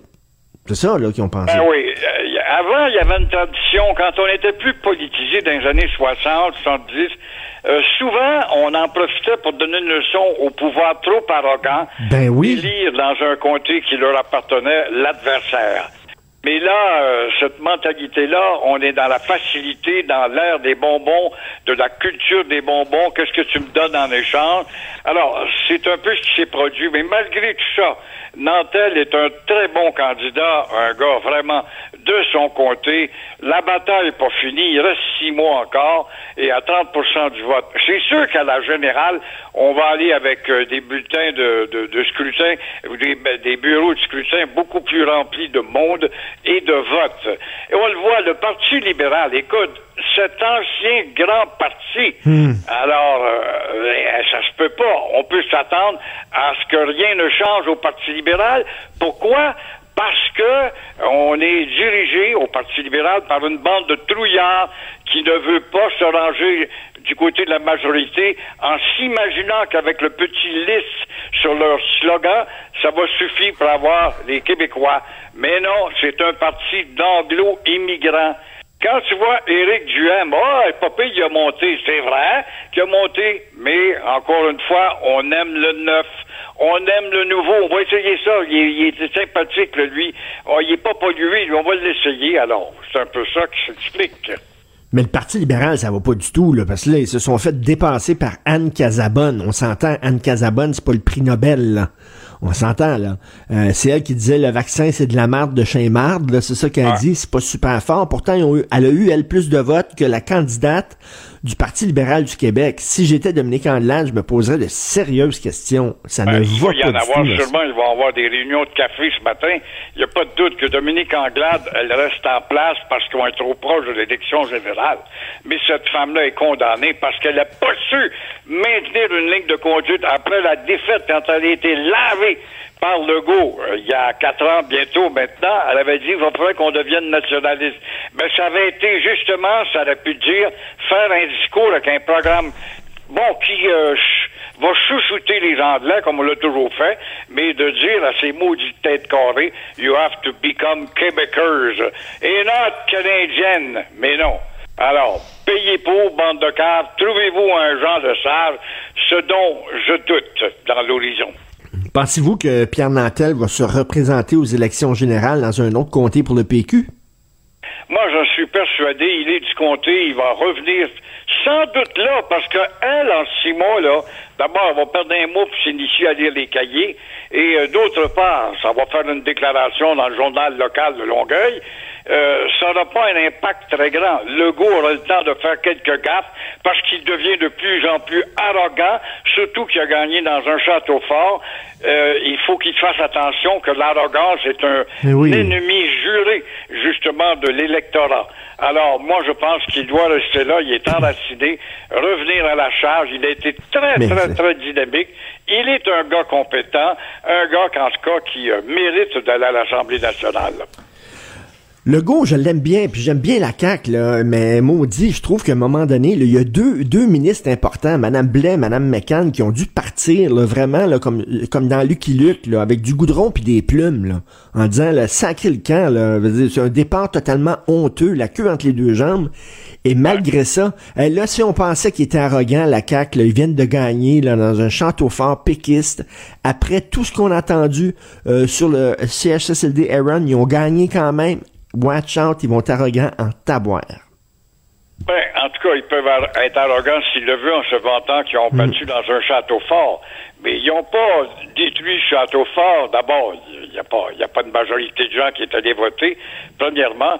Deuxièmement, euh, quand on voit les démissions de ministres, Mme Blais puis l'autre, il faut regarder l'âge de ces femmes aussi qui ont atteint un certain niveau de, en tout cas, d'usure quant à la grande mission de servir le public. À part de ça, c'est bien beau accuser euh, Marguerite Blais, bon, une fille qui n'a pas été très, très transcendante, une fille de sourire, mais, mais, euh, quand on veut accuser à propos du CHSLD, Aaron, comment ça se fait? Ça, c'est un peu comme en Ukraine. On va pas il y, a, trois ans quand les Américains ont commencé à provoquer. Alors, comment ça se fait qu'on ne va pas, lors de l'attribution du permis aux dirigeants du CHSLD Aaron, quels sont vos buts? C'est des buts lucratifs, vous êtes des affairistes, et euh, qu'est-ce que vous avez comme conscience pour conscience professionnelle, pour prendre soin des gens impotents qui vont être sur le toit de votre maison. C'est drôle, on fait pas de procès de ça pantoute. Ah non, non, on s'arrête sur Mme Blais puis l'autre, mais euh, parce qu'ils étaient au bâton, parce qu'elles ont eu les, les nouvelles en retard. Mais comment ça se fait qu'on fait pas l'enquête sur ceux à qui on a donné un permis pour exploiter sans examiner la capacité d'exploiter une maison semblable. Et ça, c'était le Parti libéral. Mais Marguerite Blais, là, a dit devant le coroner, moi j'ai appris ce qui se passait en lisant de Gazette. C'est pas vrai, c'est totalement faux. Elle nous a menti en pleine face. Elle le savait dix jours avant. Elle avait reçu les courriels. Elle a menti à une coroner. Euh, moi je trouve ça grave, mais ça a l'air que pour les électeurs de Marie-Victorin, c'est pas plus grave que ça. Cela dit, il y a une bonne nouvelle, Gilles. Il y a une bonne nouvelle. Le prince Charles va venir au Canada avec ses grosses oreilles. Trois jours de temps au mois de mai. Fantastique ça. belle visite. Oui, mais on fait chichi avec la visite du prince Charles. Bon, Euh, ce gars-là, ça fait quand même quoi quatre fois qu'il vient euh, au Canada depuis 1970. Euh, la monarchie au Canada, euh, ça coûterait, d'après le service d'enquête du Journal de Montréal, ça coûterait près de quoi? 70 millions de dollars par année.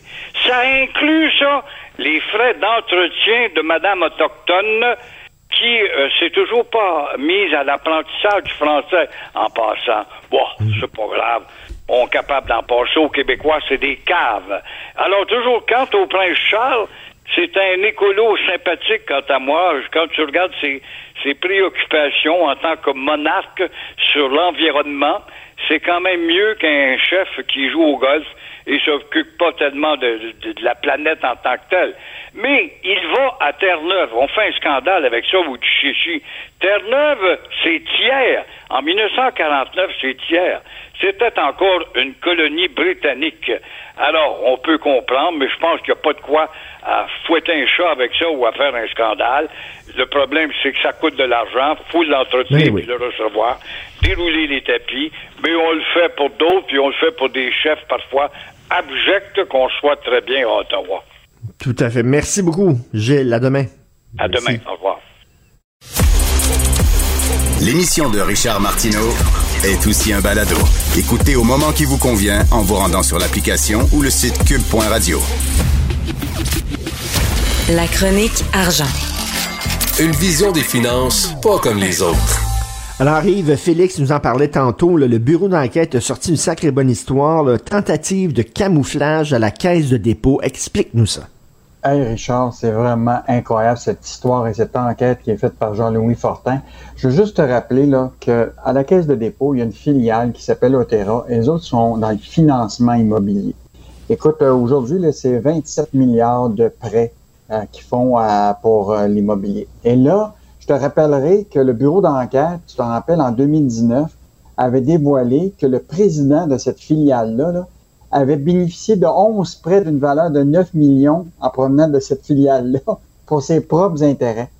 Puis même, il y avait la, une des vice-présidentes à l'époque qui était, en lien avec un prêteur privé lié à la mafia. Écoute, ça avait été un, scandale incroyable à tel point que euh, Michael Sabia avait congédié le président d'Otera, la vice-présidente aussi. Écoute, il avait fait le ménage et il avait fait une conférence de presse, là.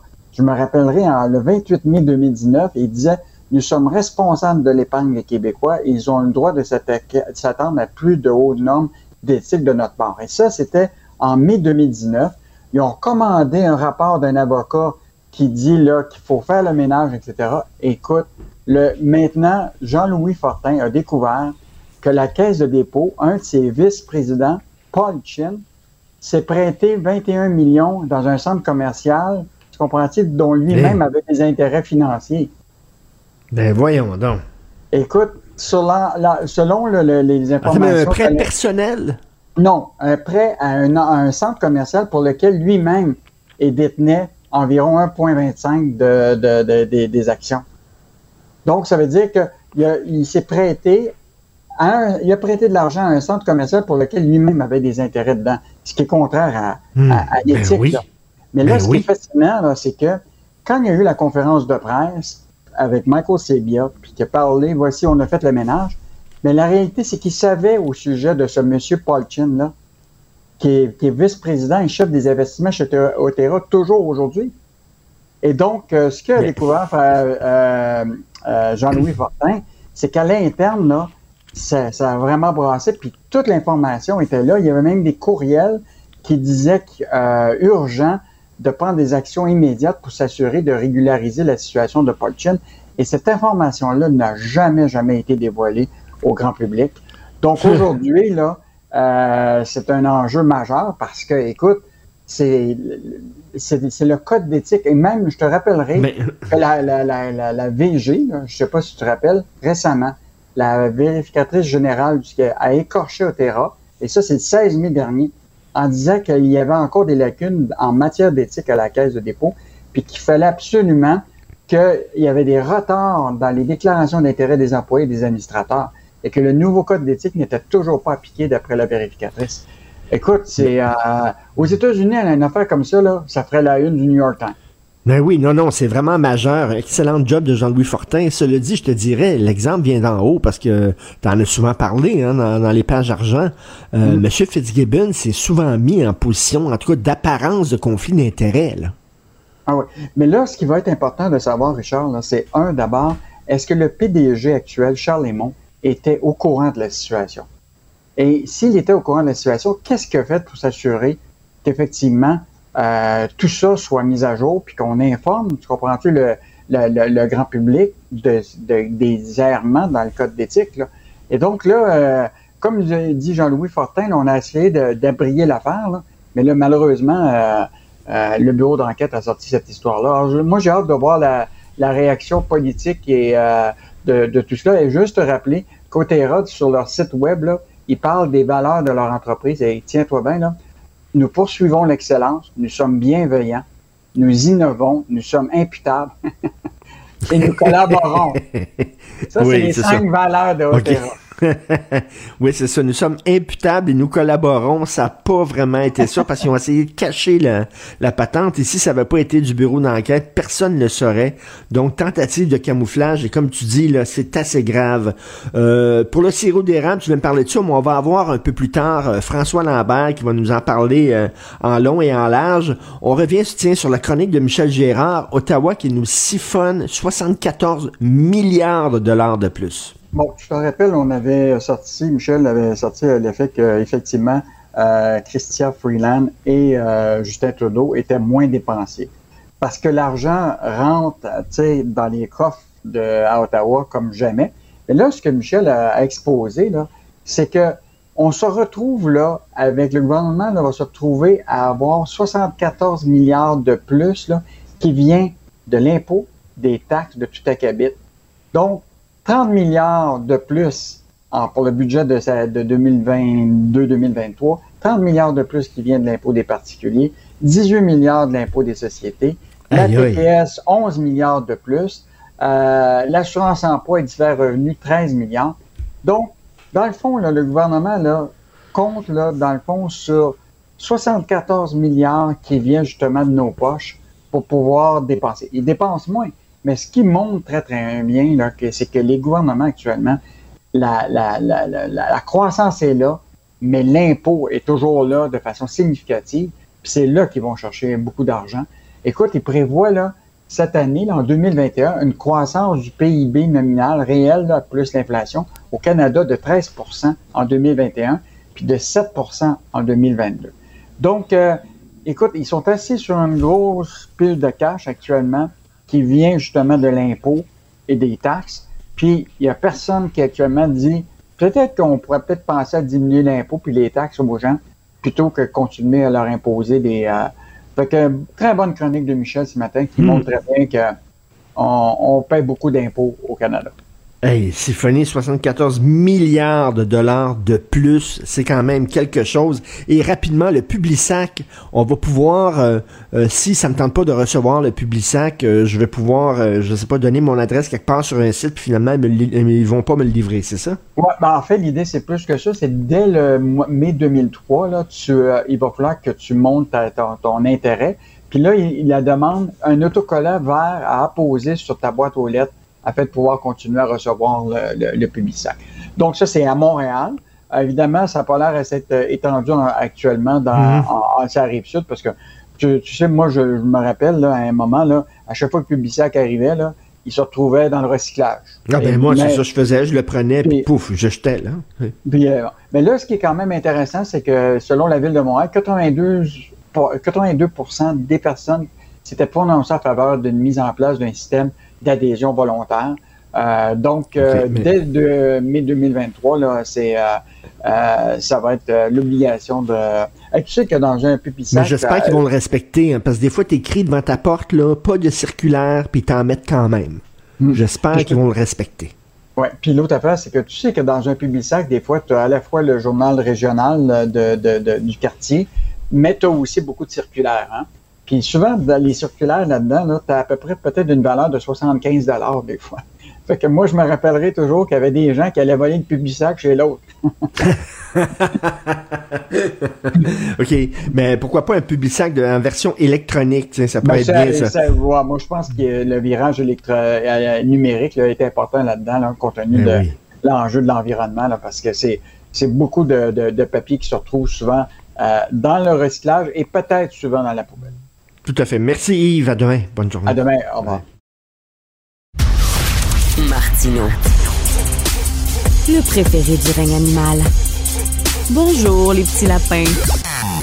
Petit lapin, petit lapin.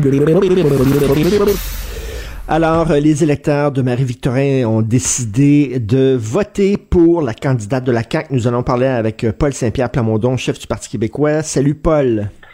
Salut. Euh, on va se tutoyer parce que dans la vie de tous les jours, on se tutoie puis j'ai euh, faire semblant au micro. Euh, ben, premièrement, Pierre Nantel, c'est un candidat, je trouve, excellent, un, homme que je connais et c'est une, bonne patte, comme on dit. Est-ce qu'il va faire partie de l'équipe du PQ aux prochaines élections générales en octobre? Oui. C'est, merci de poser cette question-là parce que le résultat d'hier, moi, je pensais qu'on avait de bonnes chances de gagner. Ben oui. Mais en, mais en même temps, c'est un résultat serré qui euh, ouvre plusieurs possibilités dans six mois. Si on avait eu cette partielle-là il y a six mois, on aurait mangé une claque, on aurait perdu par 10-15% Là, les appuis du gouvernement ont reculé. Hier, dans Marie-Victorin, 65% des électeurs ont voté pour quelqu'un d'autre que le gouvernement. Mais en même temps, il y avait 11 candidats d'opposition. C'est ce qui est risible. Euh, quelle sera la situation dans six mois avec une candidature de qualité comme Pierre Nantel, avec euh, ce qu'on voit dans l'actualité? Moi, je pense qu'il faut visualiser que dans, six mois, probablement que ce ne sera pas les mêmes circonstances. Et donc, pour nous, avec une petite marge de différence avec la CAC, comme hier, ça vaut vraiment la peine de continuer le travail, même Mais- chose mais- pour Pierre. Mais je veux pas tourner le fer dans la plaie, mais moi je me dis là, euh, bon, une partielle, euh, ça t'engage à rien. Une partielle, habituellement, ça sert justement à envoyer un message au gouvernement. Euh, Avec un candidat de la trempe de Pierre Nantel, euh, ça se trouve pas toujours. Euh, avec tout ce qu'on a appris sur euh, le CHSLD Aaron, avec le départ dans, avec le goudron puis les plumes de Madame Marguerite Blais, Madame Danielle McCann, là je me suis dit là, c'est un- si s'ils sont pas capables de scorer avec ça là. Et ça, ça va mal à la shop. Oui, mais ça prend du temps avant de percoler. Le jour même, tous les médias laissaient au premier ministre de l'espace qui victimisait Mme Blais et Mme euh, McCann, alors que les oppositions, ce qu'ils demandent, c'est la vérité, tout simplement. Euh, tu sais, la vérité, c'est que moi, dans l'opposition, j'en ai pas 500 dollars à distribuer à 92% des électeurs de Marie-Victorin. Puis j'ai pas une vingtaine de ministres à mettre à tous les coins de rue, puis j'ai pas le personnel de l'Assemblée nationale à Mm. envoyer les fins de semaine en porte-à-porte.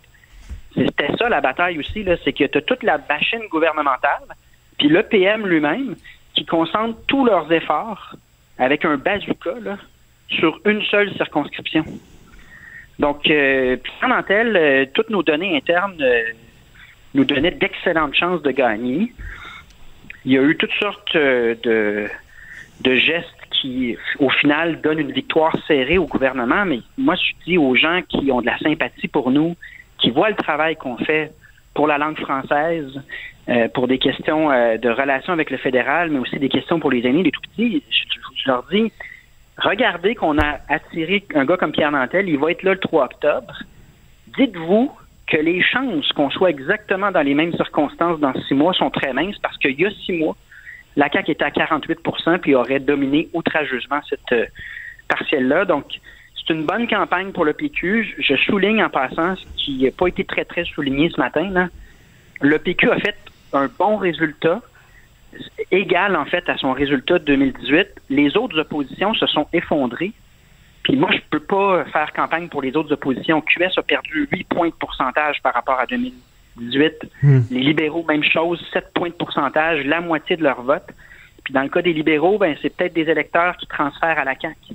Donc, il y a tout ça qui, rentre en ligne de compte.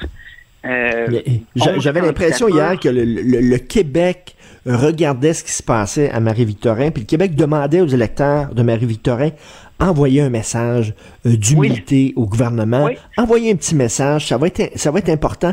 Et je pense que les électeurs de Marie-Victorin ont dit on vote pas pour vous autres le reste du Québec. On vote pour nous autres, puis nous autres, on veut s'assurer que notre comté soit bien servi en ayant quelqu'un qui est au gouvernement et pas dans l'opposition. Oui, mais Richard, on va se dire la vérité. Là. Ça fait deux ans que le gouvernement est à la télévision à tous les jours.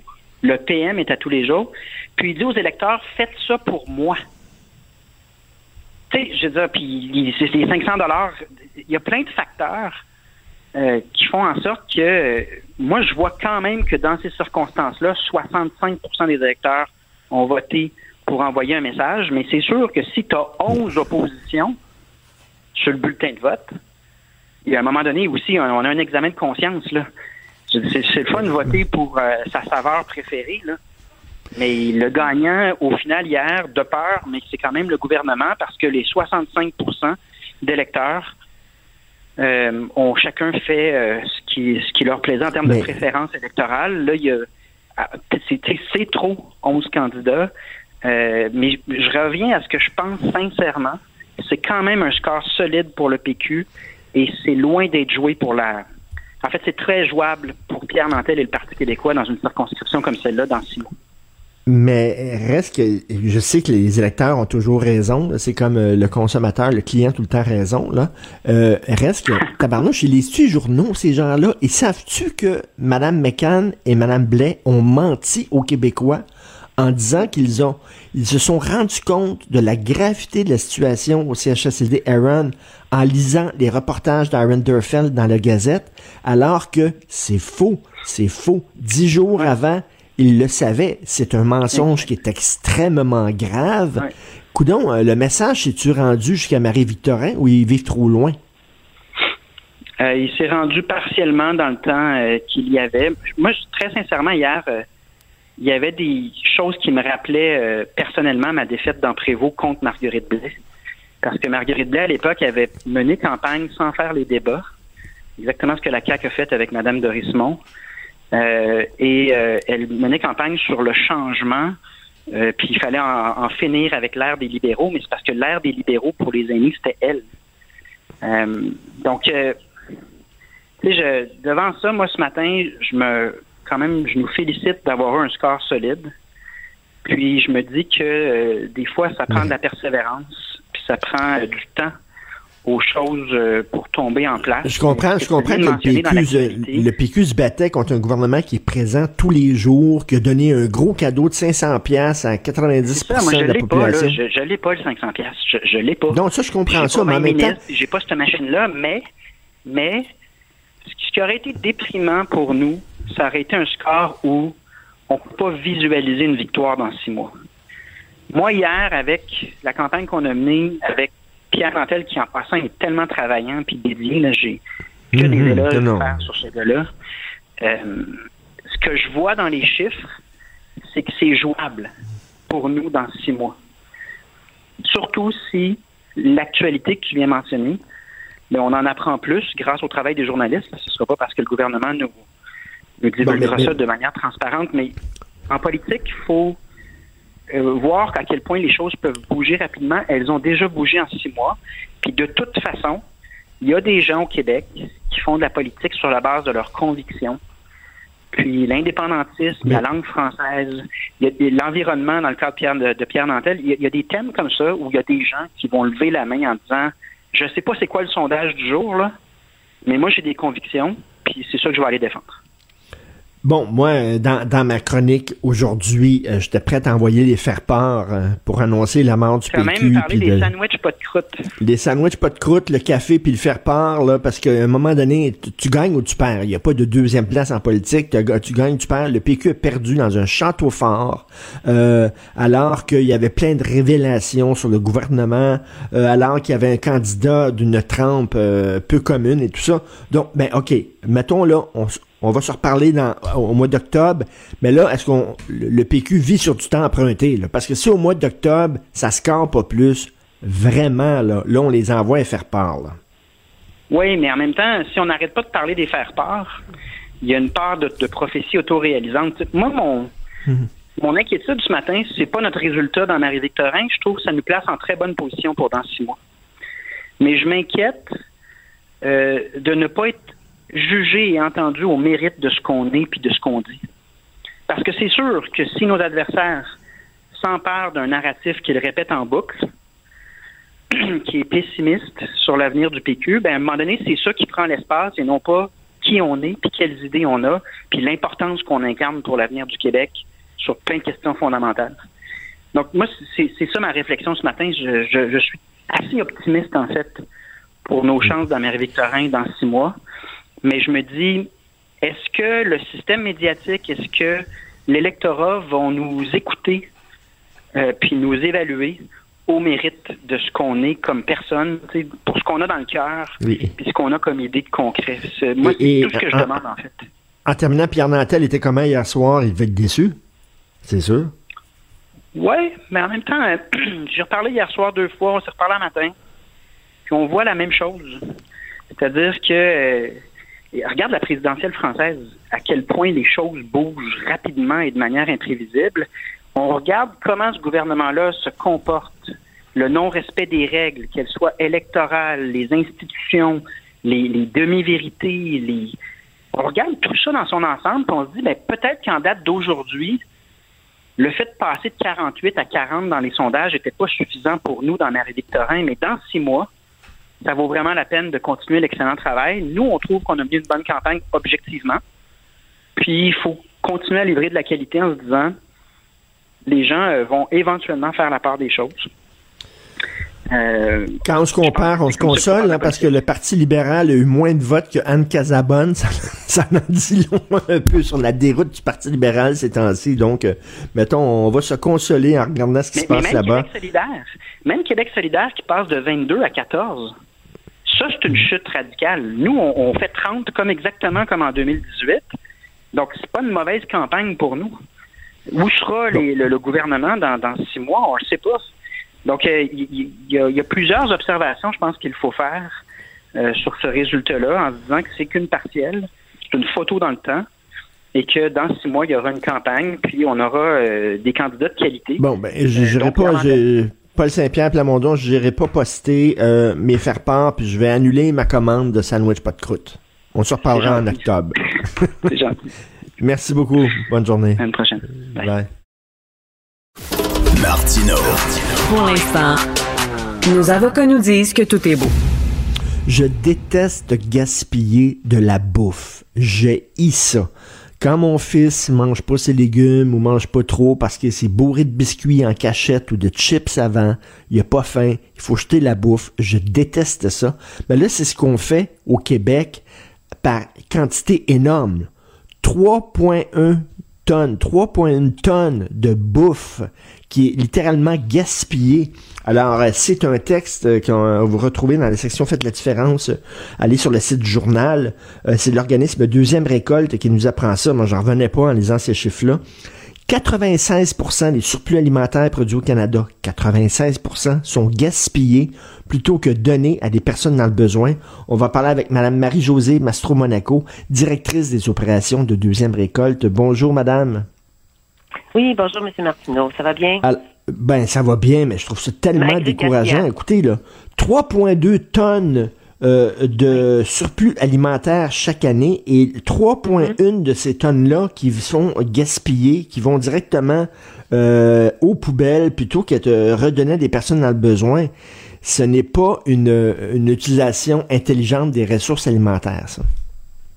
Ben, vous avez tout à fait raison de dire que c'est 3,2 tonnes euh, de, de, de, surplus alimentaire, mais il faut préciser que c'est des surplus alimentaires parce qu'il y a beaucoup plus que ça qui est gaspillé, mais le 3,2 tonnes, c'est des surplus alimentaires comestibles. Comestibles. Donc, ils pourraient être utilisés par nous à tous les jours.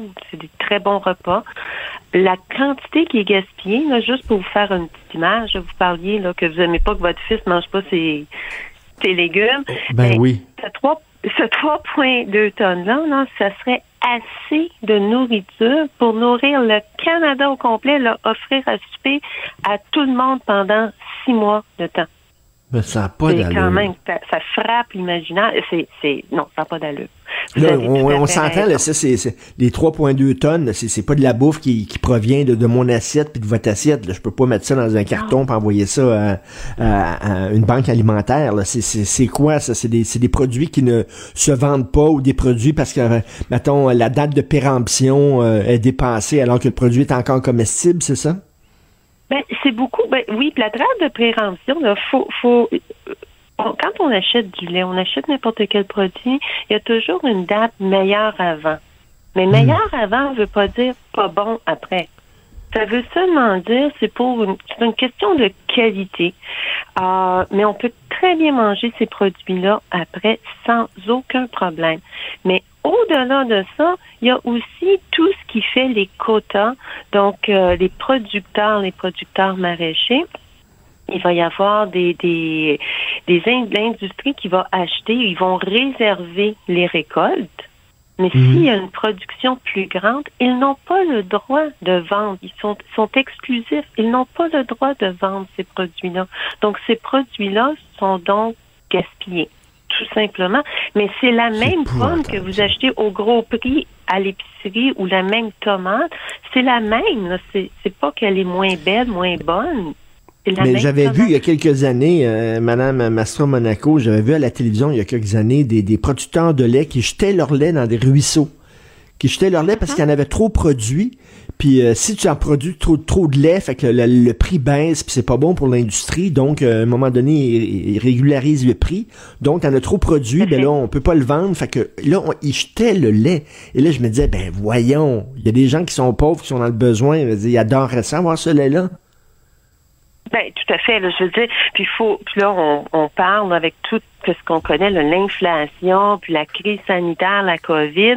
Juste en janvier 2020, là, il y a 60% de la population là, qui disait, eux, avoir de la difficulté à mettre un repas sain sur la table. 60% de la population. Fait que ce lait, ces pommes de terre, puis tous les produits qui sont gaspillés, ben, ils pourraient être utilisés justement à, travers la chaîne là, des organismes à but non lucratif, Ben- autant les banques alimentaires que des écoles qui, qui, qui Ben, c'est à ça. Puis les bon, le, le, enfants. le, le gérant là, du, le- du ou du IGA là, qui retire les produits là, euh, dont la date d'expiration est atteinte, là, parce que sinon les clients vont se plaindre et tout ça, fait qu'il retire des tablettes, euh, il fait quoi avec ces produits-là, une fois qu'ils les ont retirés? Ils vont où, ces produits-là? Mais À la poubelle? malheureusement, beaucoup s'en vont euh, dans les sites d'enfouissement. Malheureusement, énormément. Puis non seulement on ne nourrit pas les gens, mais on, on, on aussi on endommage l'environnement parce qu'une tonne de nourriture là, qui est envoyée au site d'enfouissement, ça produit près de près de 4 tonnes de gaz à effet de serre. Donc oui, le, le, on a on, on n'aide pas nos familles qui ont qui sont qui ont des besoins alimentaires, mais aussi on endommage à long terme notre environnement. Fait que sur les deux sur les deux euh, sur les deux volets, on n'est pas vraiment bon. Mais, mais, Euh, mais où ça bloque, là, où c'est que ça bloque, là? Il faudrait, je sais pas, il, il manque euh, de, de, de, de- de gestion de tout ça, là. Ben, il manque la gestion, mais il manque énormément de volonté politique euh, pour une entreprise de de- d'envoyer ses, ses, ses surplus alimentaires dans les sites enfouissement. Ils doivent payer. Mais le coût est moindre de faire un don. Donc, il n'y a pas d'incitatif pécunier de faire le don. Donc, il n'y a pas d'aide gouvernementale présentement ou il n'y a pas de commandite gouvernementale présentement. Le budget là, vient d'être adopté au Canada. Il n'y a absolument rien pour la sécurité alimentaire. En début de la crise, euh, de la crise de la COVID, il y a eu un programme de récupération d'aliments excédentaires de près de 50 millions. À ce moment-là, euh, des organismes comme nous, on a reçu des subventions pour pouvoir acheter les surplus. À ce moment-là, les entreprises étaient prêtes à nous les donner, ben pas nous les donner, là. c'est évident, ils nous les vendaient, les surplus, à coût moindre, mais eux étaient heureux de nous les de nous les donner, puis nous, on les redistribuait à ce moment-là aux banques alimentaires. Et vous les vendez, ils, ils- ben- vont vendre, ils vendaient les surplus? Ils nous vendaient, oui, ben c'était une subvention pour aider justement les entreprises. C'est ça. Mais, mais mettons, je sais pas, moi, si j'étais gérant d'une épicerie, là, puis une grosse épicerie, là, puis là, euh, chaque jour, là, tu retires des, des aliments des, rayons. Ils ont des camions, aux autres. Je dirais à mon chauffeur de camion, regarde, va mener ça à la banque alimentaire du coin, du quartier. Je ferais, je ferais, je, une connexion avec ces gens-là. Puis je dirais, ou alors, je dirais, cette banque alimentaire-là, venez ici euh, chaque vendredi, venez ici avec votre camion, puis on va vous donner ça, ces produits-là. Qu'est-ce qu'ils attendent? Ben ça, il y a un coût. Ça, écoutez, il y a un coût autant pour la, la, la, banque alimentaire, pour eux d'aller chercher. Bon, certaines banques alimentaires ont justement les transports, lèvent des fonds mhm. publics pour être euh, privés, c'est-à-dire pour être capable d'aller chercher ça. Il faut qu'il y ait des incitatifs, il faut qu'il y ait une sensibilisation qui soit faite auprès des gouvernements pour être capable d'offrir des subventions, des commandites soit aux organismes pour qu'ils puissent aller chercher les produits ou, ou encore aux entreprises. Des, ça peut être euh, des, des des, des, des, reçus pour impôts ou quoi que ce soit pour être capable de que les organismes puissent offrir leur surplus alimentaire, puis pour que eux, il y ait un coût moindre que de d'envoyer leur surplus en site d'enfouissement. Donc, lever le coût, augmenter les coûts pour envoyer ces, ces dons-là dans les sites d'enfouissement, mais les, dons, les, surplus dans les sites d'enfouissement, mais offrir aussi des incitatifs pour être capable de les donner aux banques alimentaires, parce que vous en, vous en avez souvent parlé même à votre émission, les banques alimentaires ont de la difficulté parce qu'il y a une hausse de demande de, de, de par des gens qui ont besoin de la nourriture. Mais malheureusement, souvent, les tablettes sont vides. Ils ont de la misère à avoir des ben pour être capable de nourrir les gens. Non, mais les tablettes, les tablettes des banques alimentaires sont vides et chaque année, on jette des tonnes et des tonnes de bouffe. Il y a quelque chose qui ne va pas. faut arrimer ces deux systèmes-là ensemble. Et ça, ça, ça, implique quel ministère, là? Ben, ça, ça implique sûrement le gouvernement fédéral qui devrait, le gouvernement, euh, le, ministère de euh, agroalimentaire. Mhm. C'est à eux, je pense, de faire un pas. Je il y a énormément eu de subventions au gouvernement fédéral, mais absolument rien pour la sécurité alimentaire du côté fédéral. C'est scandaleux qu'en 2022, c'est scandaleux qu'on ne soit pas euh, plus performant que ça euh, pour euh, la récupération de cette bouffe-là. Et en terminant, je suis allé voir un spectacle la semaine passée dans une salle, Madame Mastro Monaco, et je suis sorti de la salle, puis c'est dans un quartier ben, dans un quartier assez pauvre, dans, le quartier gay, tout ça. Mm-hmm. et il y, a un monsieur qui vient dans la rue, il dit, Monsieur Martineau, j'ai quelque chose à vous dire, les médias ne parlent pas assez de pauvreté. C'est vrai. C'est vrai. Vous parlez pas assez de pauvreté. C'est vrai, vous avez parfaitement raison. Tous les effets aussi qui, qui en découlent. Ah, écoutez, l'insécurité alimentaire, ça coûte annuellement environ 26 milliards de dollars à l'économie canadienne. Côté santé, côté euh, social, des problèmes sociaux, tout ça.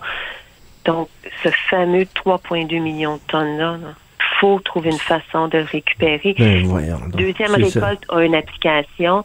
C'est sûr que moi, j'invite tous les organismes, toute l'industrie alimentaire, de la chaîne alimentaire, de nous contacter ou de contacter une banque alimentaire.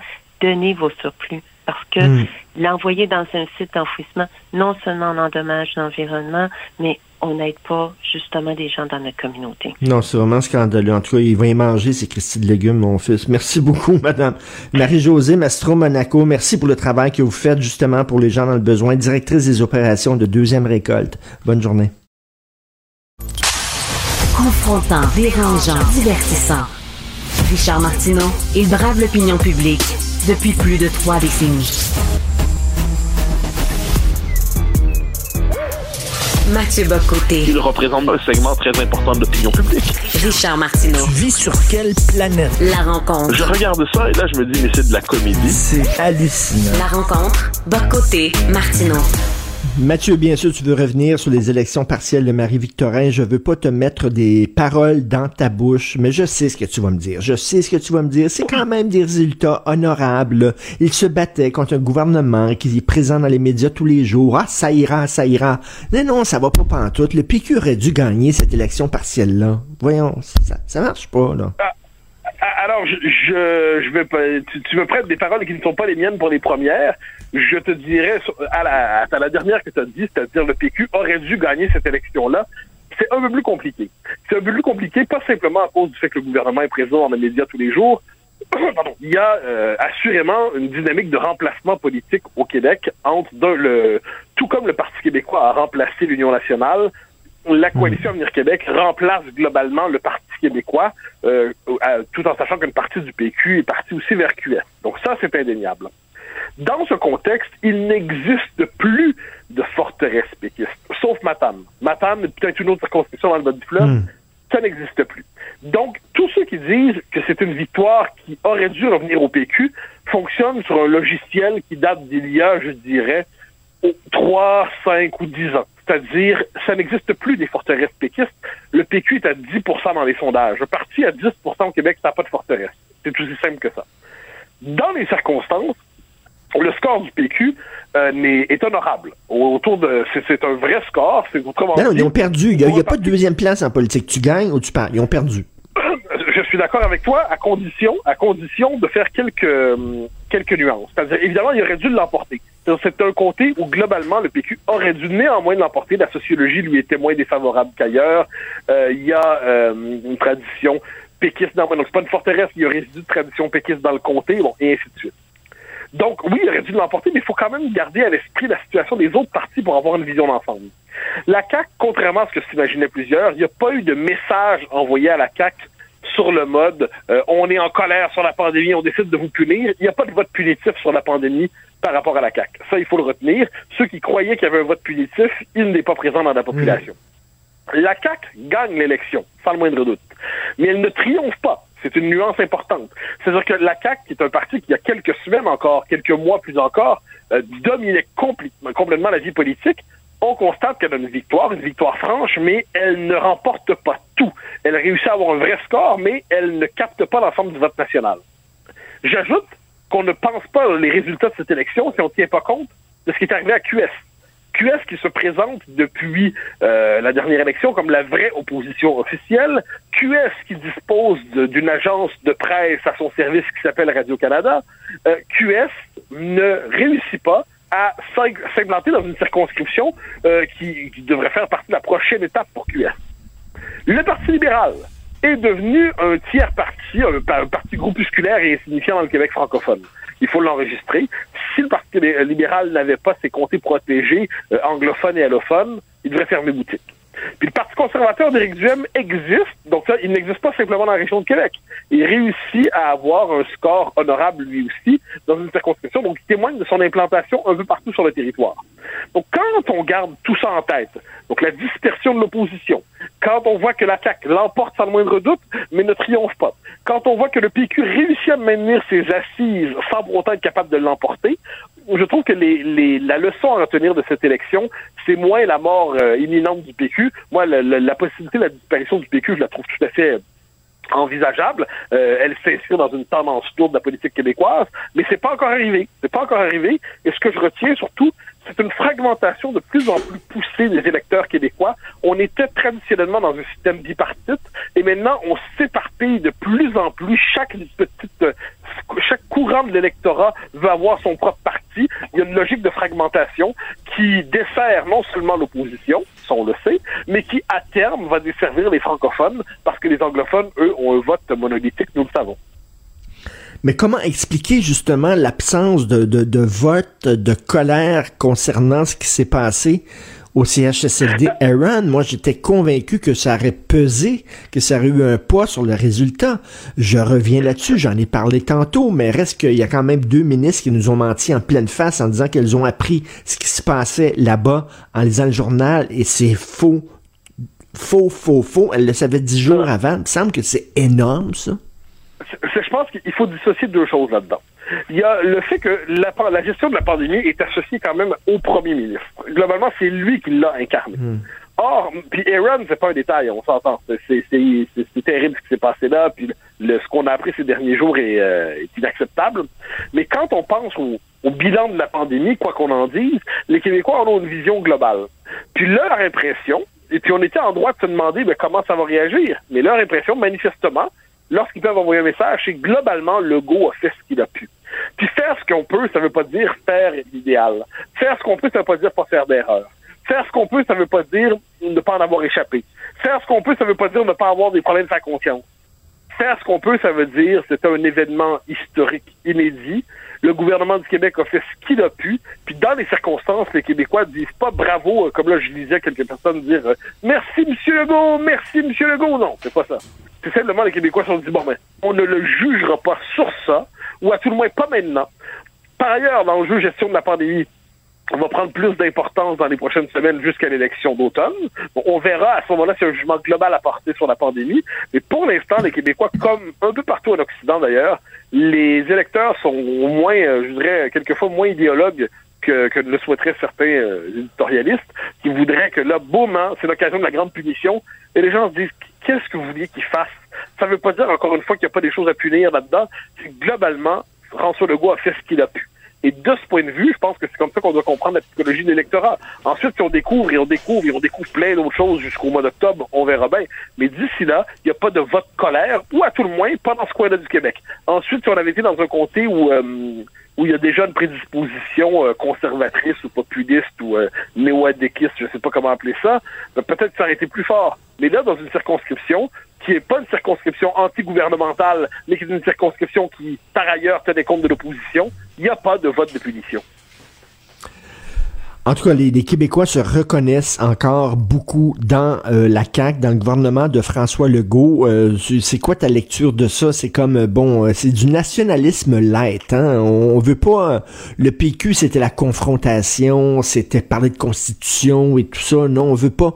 On veut un nationalisme light. Et moi, je reviens tout le temps à la chanson de Jean-Pierre Ferland, que toi-même te cité dans une de tes chroniques, Pissou, là. C'est-à-dire que on s'énerve, mais on prend notre trou bien vite. Puis euh, la CAQ, c'est un peu ça. Là. on va défendre nos, valeurs, mais jusqu'à un certain point. Alors, je te dirais, pour le PQ, c'est moins un nationalisme de confrontation dans l'esprit des Québécois qu'un nationalisme vaincu. Pardon. J'ai l'impression que le Parti québécois est euh, vu par bien de nos compatriotes comme globalement, ceux qui le connaissent, hein, ceux qui le connaissent autrement qu'à la, manière d'un parti agonisant. Pour les jeunes générations, c'est ça, c'est le parti de leurs grands-parents, c'est le parti agonisant. Mais c'est un parti vaincu. Et je pense que de ce point de vue, il porte sur lui l'empreinte de la défaite. Euh, et c'est vrai qu'à l'échec de l'histoire, à l'échelle de l'histoire, le Parti québécois a perdu. Et dans le cas de la CAQ, on est devant un nationalisme de protection. Le, le, le, le, pli naturel politique québécois, c'est la défense, c'est la protection, c'est la défense de la langue française, c'est la survivance, comme on dit au 19e siècle, début 20e. La CAQ correspond à ce pli-là. Dans notre histoire, hein, il y a deux élans. Il y a l'élan, on, on resserre les rangs, on essaie de se défendre, puis de temps en temps, c'est arrivé deux fois, deux et demi, mais surtout deux fois, on décide d'essayer le grand coup pour faire l'indépendance. Là, on est dans une période qui, pour les, indépendantistes ardents comme moi, comme d'autres, on peut trouver ça frustrant, mais à l'échelle de l'histoire, les Québécois sont dans une période où ils se refont des forces. Ils ont recommencé à agir avec la CAQ. La CAQ défend globalement leurs intérêts. Mais là, par ailleurs, pour une partie de l'électorat, appelons ça les, les, la, la frange de nationalistes qui pourrait basculer du PQ à la CAQ, de la CAQ au PQ. C'est les nationalistes qui ont voté CAQ pour virer les libéraux, mais qui trouvent que la CAQ en fait pas assez sur le plan linguistique, par exemple. Pour ces gens-là, eh bien, la question, c'est est-ce que le go, euh, après la charte des valeurs, euh, pas la charte des valeurs, la, la, la, charte de la laïcité, et ensuite, après euh, sa politique linguistique qui est insuffisante, mais réelle, est-ce que est-ce que c'est assez ou il faudrait pas avoir un levier pour peser sur le gouvernement comme les, les, les, on pourrait dire la droite le fait avec le Parti conservateur? Et là, c'est là que la question de l'existence du PQ se pose. C'est-à-dire, on a besoin d'un parti de levier pour être capable de faire pression sur la, CAQ pour l'instant. Est-ce que les Québécois sont prêts à voir le PQ dans ce rôle-là? Ou est-ce que, après les élections, si jamais le PQ connaît un destin catastrophique, ce n'est pas inimaginable non plus, eh bien, est-ce que tout le mouvement euh, national, souverainiste, tout ça, va converger vers la CAQ? Puis tout comme il y a eu une aile euh, autonomiste qui votait oui euh, au Parti québécois, il, il pourrait avoir une aile souverainiste qui dit pour l'instant on a perdu, puis on en reparlera peut-être un jour à la CAQ. Il y en a déjà une d'ailleurs. Est-ce qu'il pourrait se renforcer? On verra. Mais je pense que c'est. On va voir, aux prochaines élections, on va voir, la question de la survie du Parti québécois va se poser. Et ce qu'on peut retenir des, de Marie-Victorin, pour moi, c'est que la question demeure en suspens. Le PQ, s'il avait emporté le comté, là, évidemment, il y aurait une petite dynamique favorable. On aurait pu dire le PQ est de retour, et puis il y aurait eu un cycle médiatique favorable. Il l'a pas eu. Mais il s'est pas effondré non plus. Donc, on est encore dans cette indétermination, ce qui fait que la question de l'existence du parti va se poser une fois pour toutes euh, en octobre, probablement. Mais pour l'instant, on est dans cette zone floue et indéterminée où l'électorat québécois se demande comment il va réagir, mais il réagit pas encore. Et bien sûr, le gros test, ça va être lorsque la, euh, Cour suprême va se prononcer sur euh, la constitutionnalité de la loi 21. Si la Cour suprême oblige le gouvernement à retourner à la table de travail pour refaire ses devoirs, c'est là qu'on va voir, un, ce que la CAQ a dans le ventre, et deux, ben, est-ce que les gens sont prêts à se fâcher, puis à, à soudainement à appuyer le PQ un discours un ah, peu ben, plus, euh, Oui, le PQ ou, ou une CAQ qui déciderait d'agir de, fortement. C'est-à-dire, pour moi, l'échec euh, annoncé, ou à tout le moins le démantèlement annoncé, la censure annoncée de la loi 21 par la Cour suprême, c'est l'équivalent d'un Me 2. Bon, on va voir comment les Québécois réagissent par rapport à ça. On va voir si notre peuple a encore des ressorts, mais ça va être un test historique important. Si la CAQ est à la hauteur à ce moment-là, ben la CAQ va parachever son rôle de grand parti nationaliste au Québec. Si la CAQ s'aplatit, on verra vers où vont se tourner des nationalistes qui voudraient d'une manière ou de l'autre exprimer leur désaccord. Donc tout ça, c'est devant nous, mais on le saura pas d'ici les élections, c'est certain. Mais la question est de savoir comment va se recomposer le paysage politique aux prochaines élections comme je dis, il y a quelques leçons à retenir de ce qui s'est passé dans Marivic. Euh, et l'une d'entre elles, je pense, c'est que cette recomposition n'est pas achevée, puis qu'il y a encore du jeu pour les différents partis, notamment pour le Parti québécois, mais aussi pour la CAQ, qui, on le sait, est dans une position hégémonique aujourd'hui, nul ne le contestera. Reste à savoir s'il y a de la place à côté de la CAQ pour un nationalisme plus affirmé. Euh, c'est pas inimaginable. On verra dans quelques mois. Bref, le débat euh, concernant euh, la mort ou pas du PQ euh, se reprendra dans six mois, en fait, là, lors des élections générales d'octobre. Merci Mathieu, à demain. Bye. Au plaisir, bye bye. Martino, il n'y a pas le temps pour la controverse. Il a jamais coulé l'eau sous les ponts. C'est lui qui la verse. Vous écoutez Martino, Cube Radio. Alors, on essaie de nous dire qu'il y a une pénurie de sirop d'érable au Québec. Bullshit, dit François Lambert, complètement faux. Il est avec nous. Salut François. Salut Richard Martineau. Salut. Écoute, premièrement, je suis tellement déçu de toi. toi, un fier dragon. François, toi, un fier dragon. Toi qui promouvois l'entrepreneurship québécois, t'achètes ton sirop d'érable en Ontario. J'ai jamais acheté ça. Ça, c'est, tu vois, Robert, euh, Richard, ça, c'est un espèce de frustré qui mériterait une bonne euh, lettre en diffamation. Je n'ai jamais acheté. Un, je produis mon sirop d'érable. Ben Deux, j'achète fièrement mes barils du sirop d'érable, mais les gens frustrés aiment véhiculer de mauvaises informations. Je n'ai jamais acheté un baril de l'Ontario encore. Et j'espère ne jamais en acheter, Richard. Euh, c'est certain que si la nouvelle clique de, producteurs de sirop d'érable retenaient les sirops au lieu de, jouer le jeu dans lequel ils ont signé, c'est-à-dire de, produire des barils pour les envoyer à la réserve. Si j'en ai plus, qu'est-ce que tu penses qui va arriver? Moi, l'acheter de quelque part. Moi, je, je, vends au Québec, je suis fier, je suis aliment du Québec et je, me lève à 1h30 du matin pour vendre les produits d'érable et du Québec du matin au soir. Mais cependant, si mon entreprise est en péril parce que je vais être Tu sais, Richard, il faut jamais oublier là, que dans l'échelle, la gestion de l'offre, pour moi, c'est un contrat de société. On accepte comme société qu'un groupe euh, ait des prix qui a de l'allure. On peut pas redire rien contre ça. Ça, c'est les producteurs. La deuxième étape, c'est les transformateurs, qu'il faut qu'ils fassent une marge en transformant un produit. Puis à la fin, il y a le consommateur qu'on doit respecter, sa capacité de payer. Et euh, là, en ce moment, ce qu'on essaie de faire, c'est de bypasser le système, de retenir les barils. Et le ministre de l'Agriculture, qu'est-ce qu'il dit? Ouais, je suis un peu concerné. Euh, pardon? Non, non, t'es pas concerné. T'es supposé être en, en, en taboire. OK? C'est inacceptable, Richard. C'est comme si les producteurs de lait retenaient leur lait.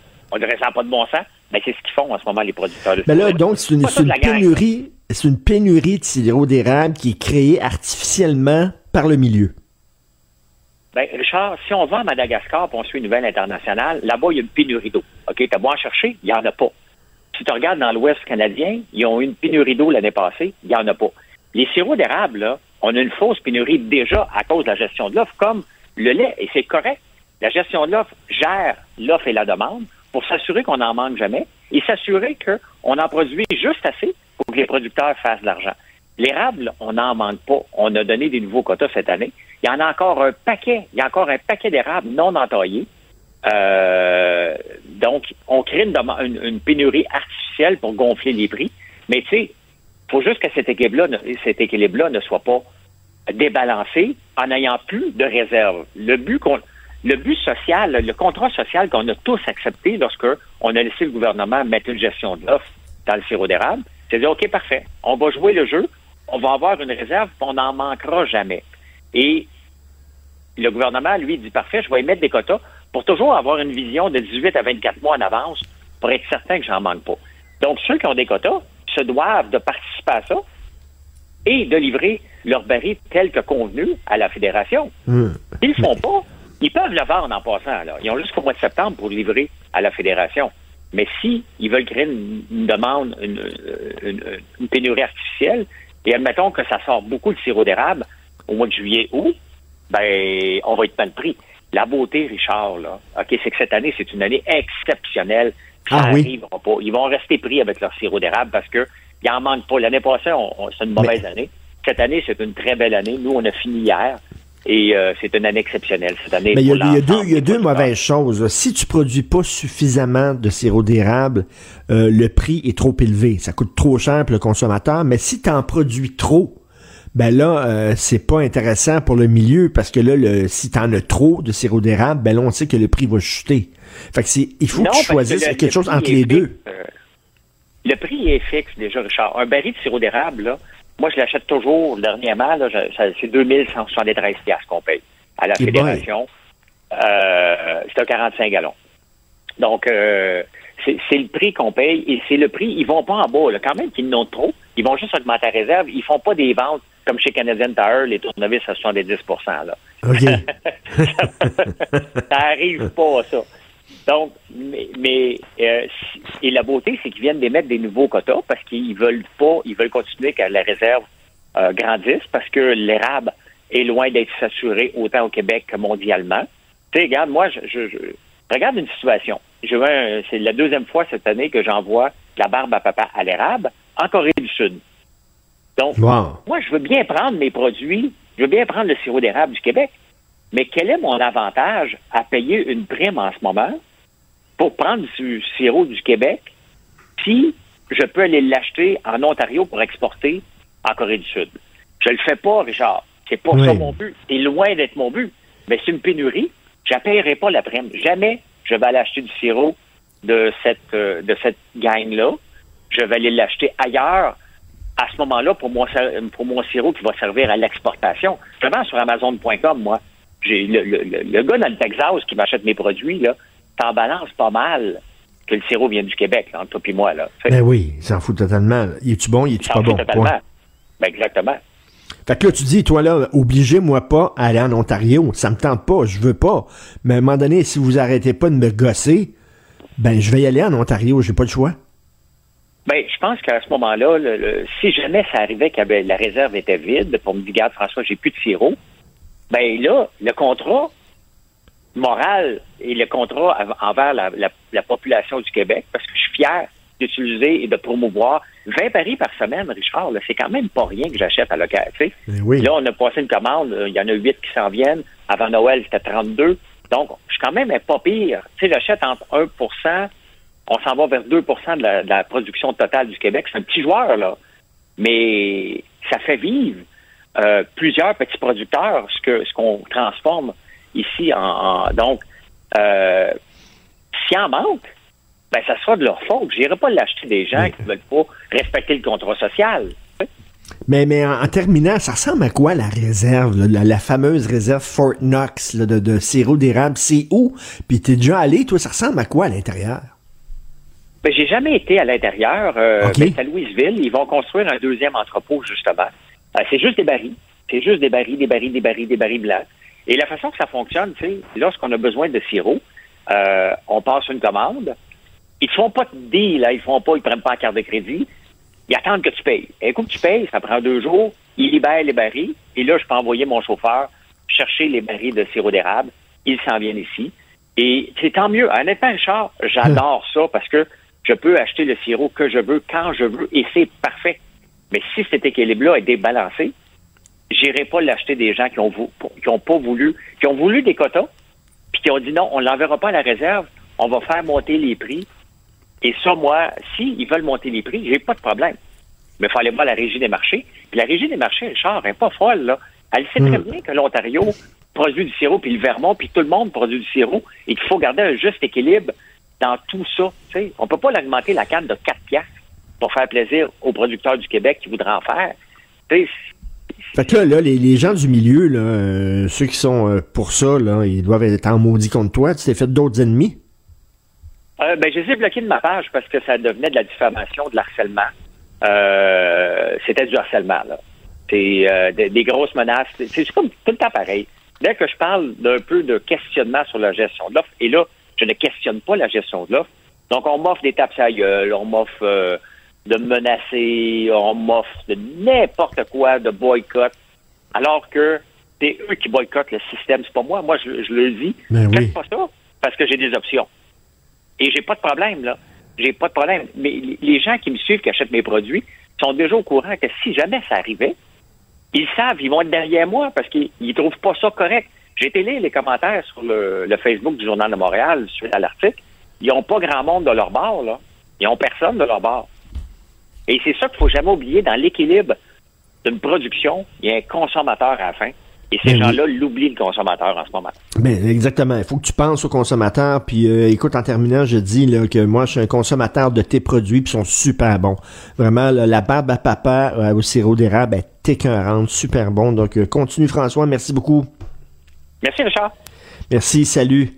Alors, c'est tout le temps qui est alloué. Donc, Benoît prend la relève. Il y a notre rencontre dans une demi-heure. Merci à l'équipe à la recherche, Florence Lamoureux, Julien Boutier, Luc Fortin, Alexandre Moranville, Wallet. Merci beaucoup à la réalisation, à la régie, euh, Charlie Marchand. Et puis, ben, nous, on se reparle demain à 8 heures. Passez une excellente journée. Cube Radio.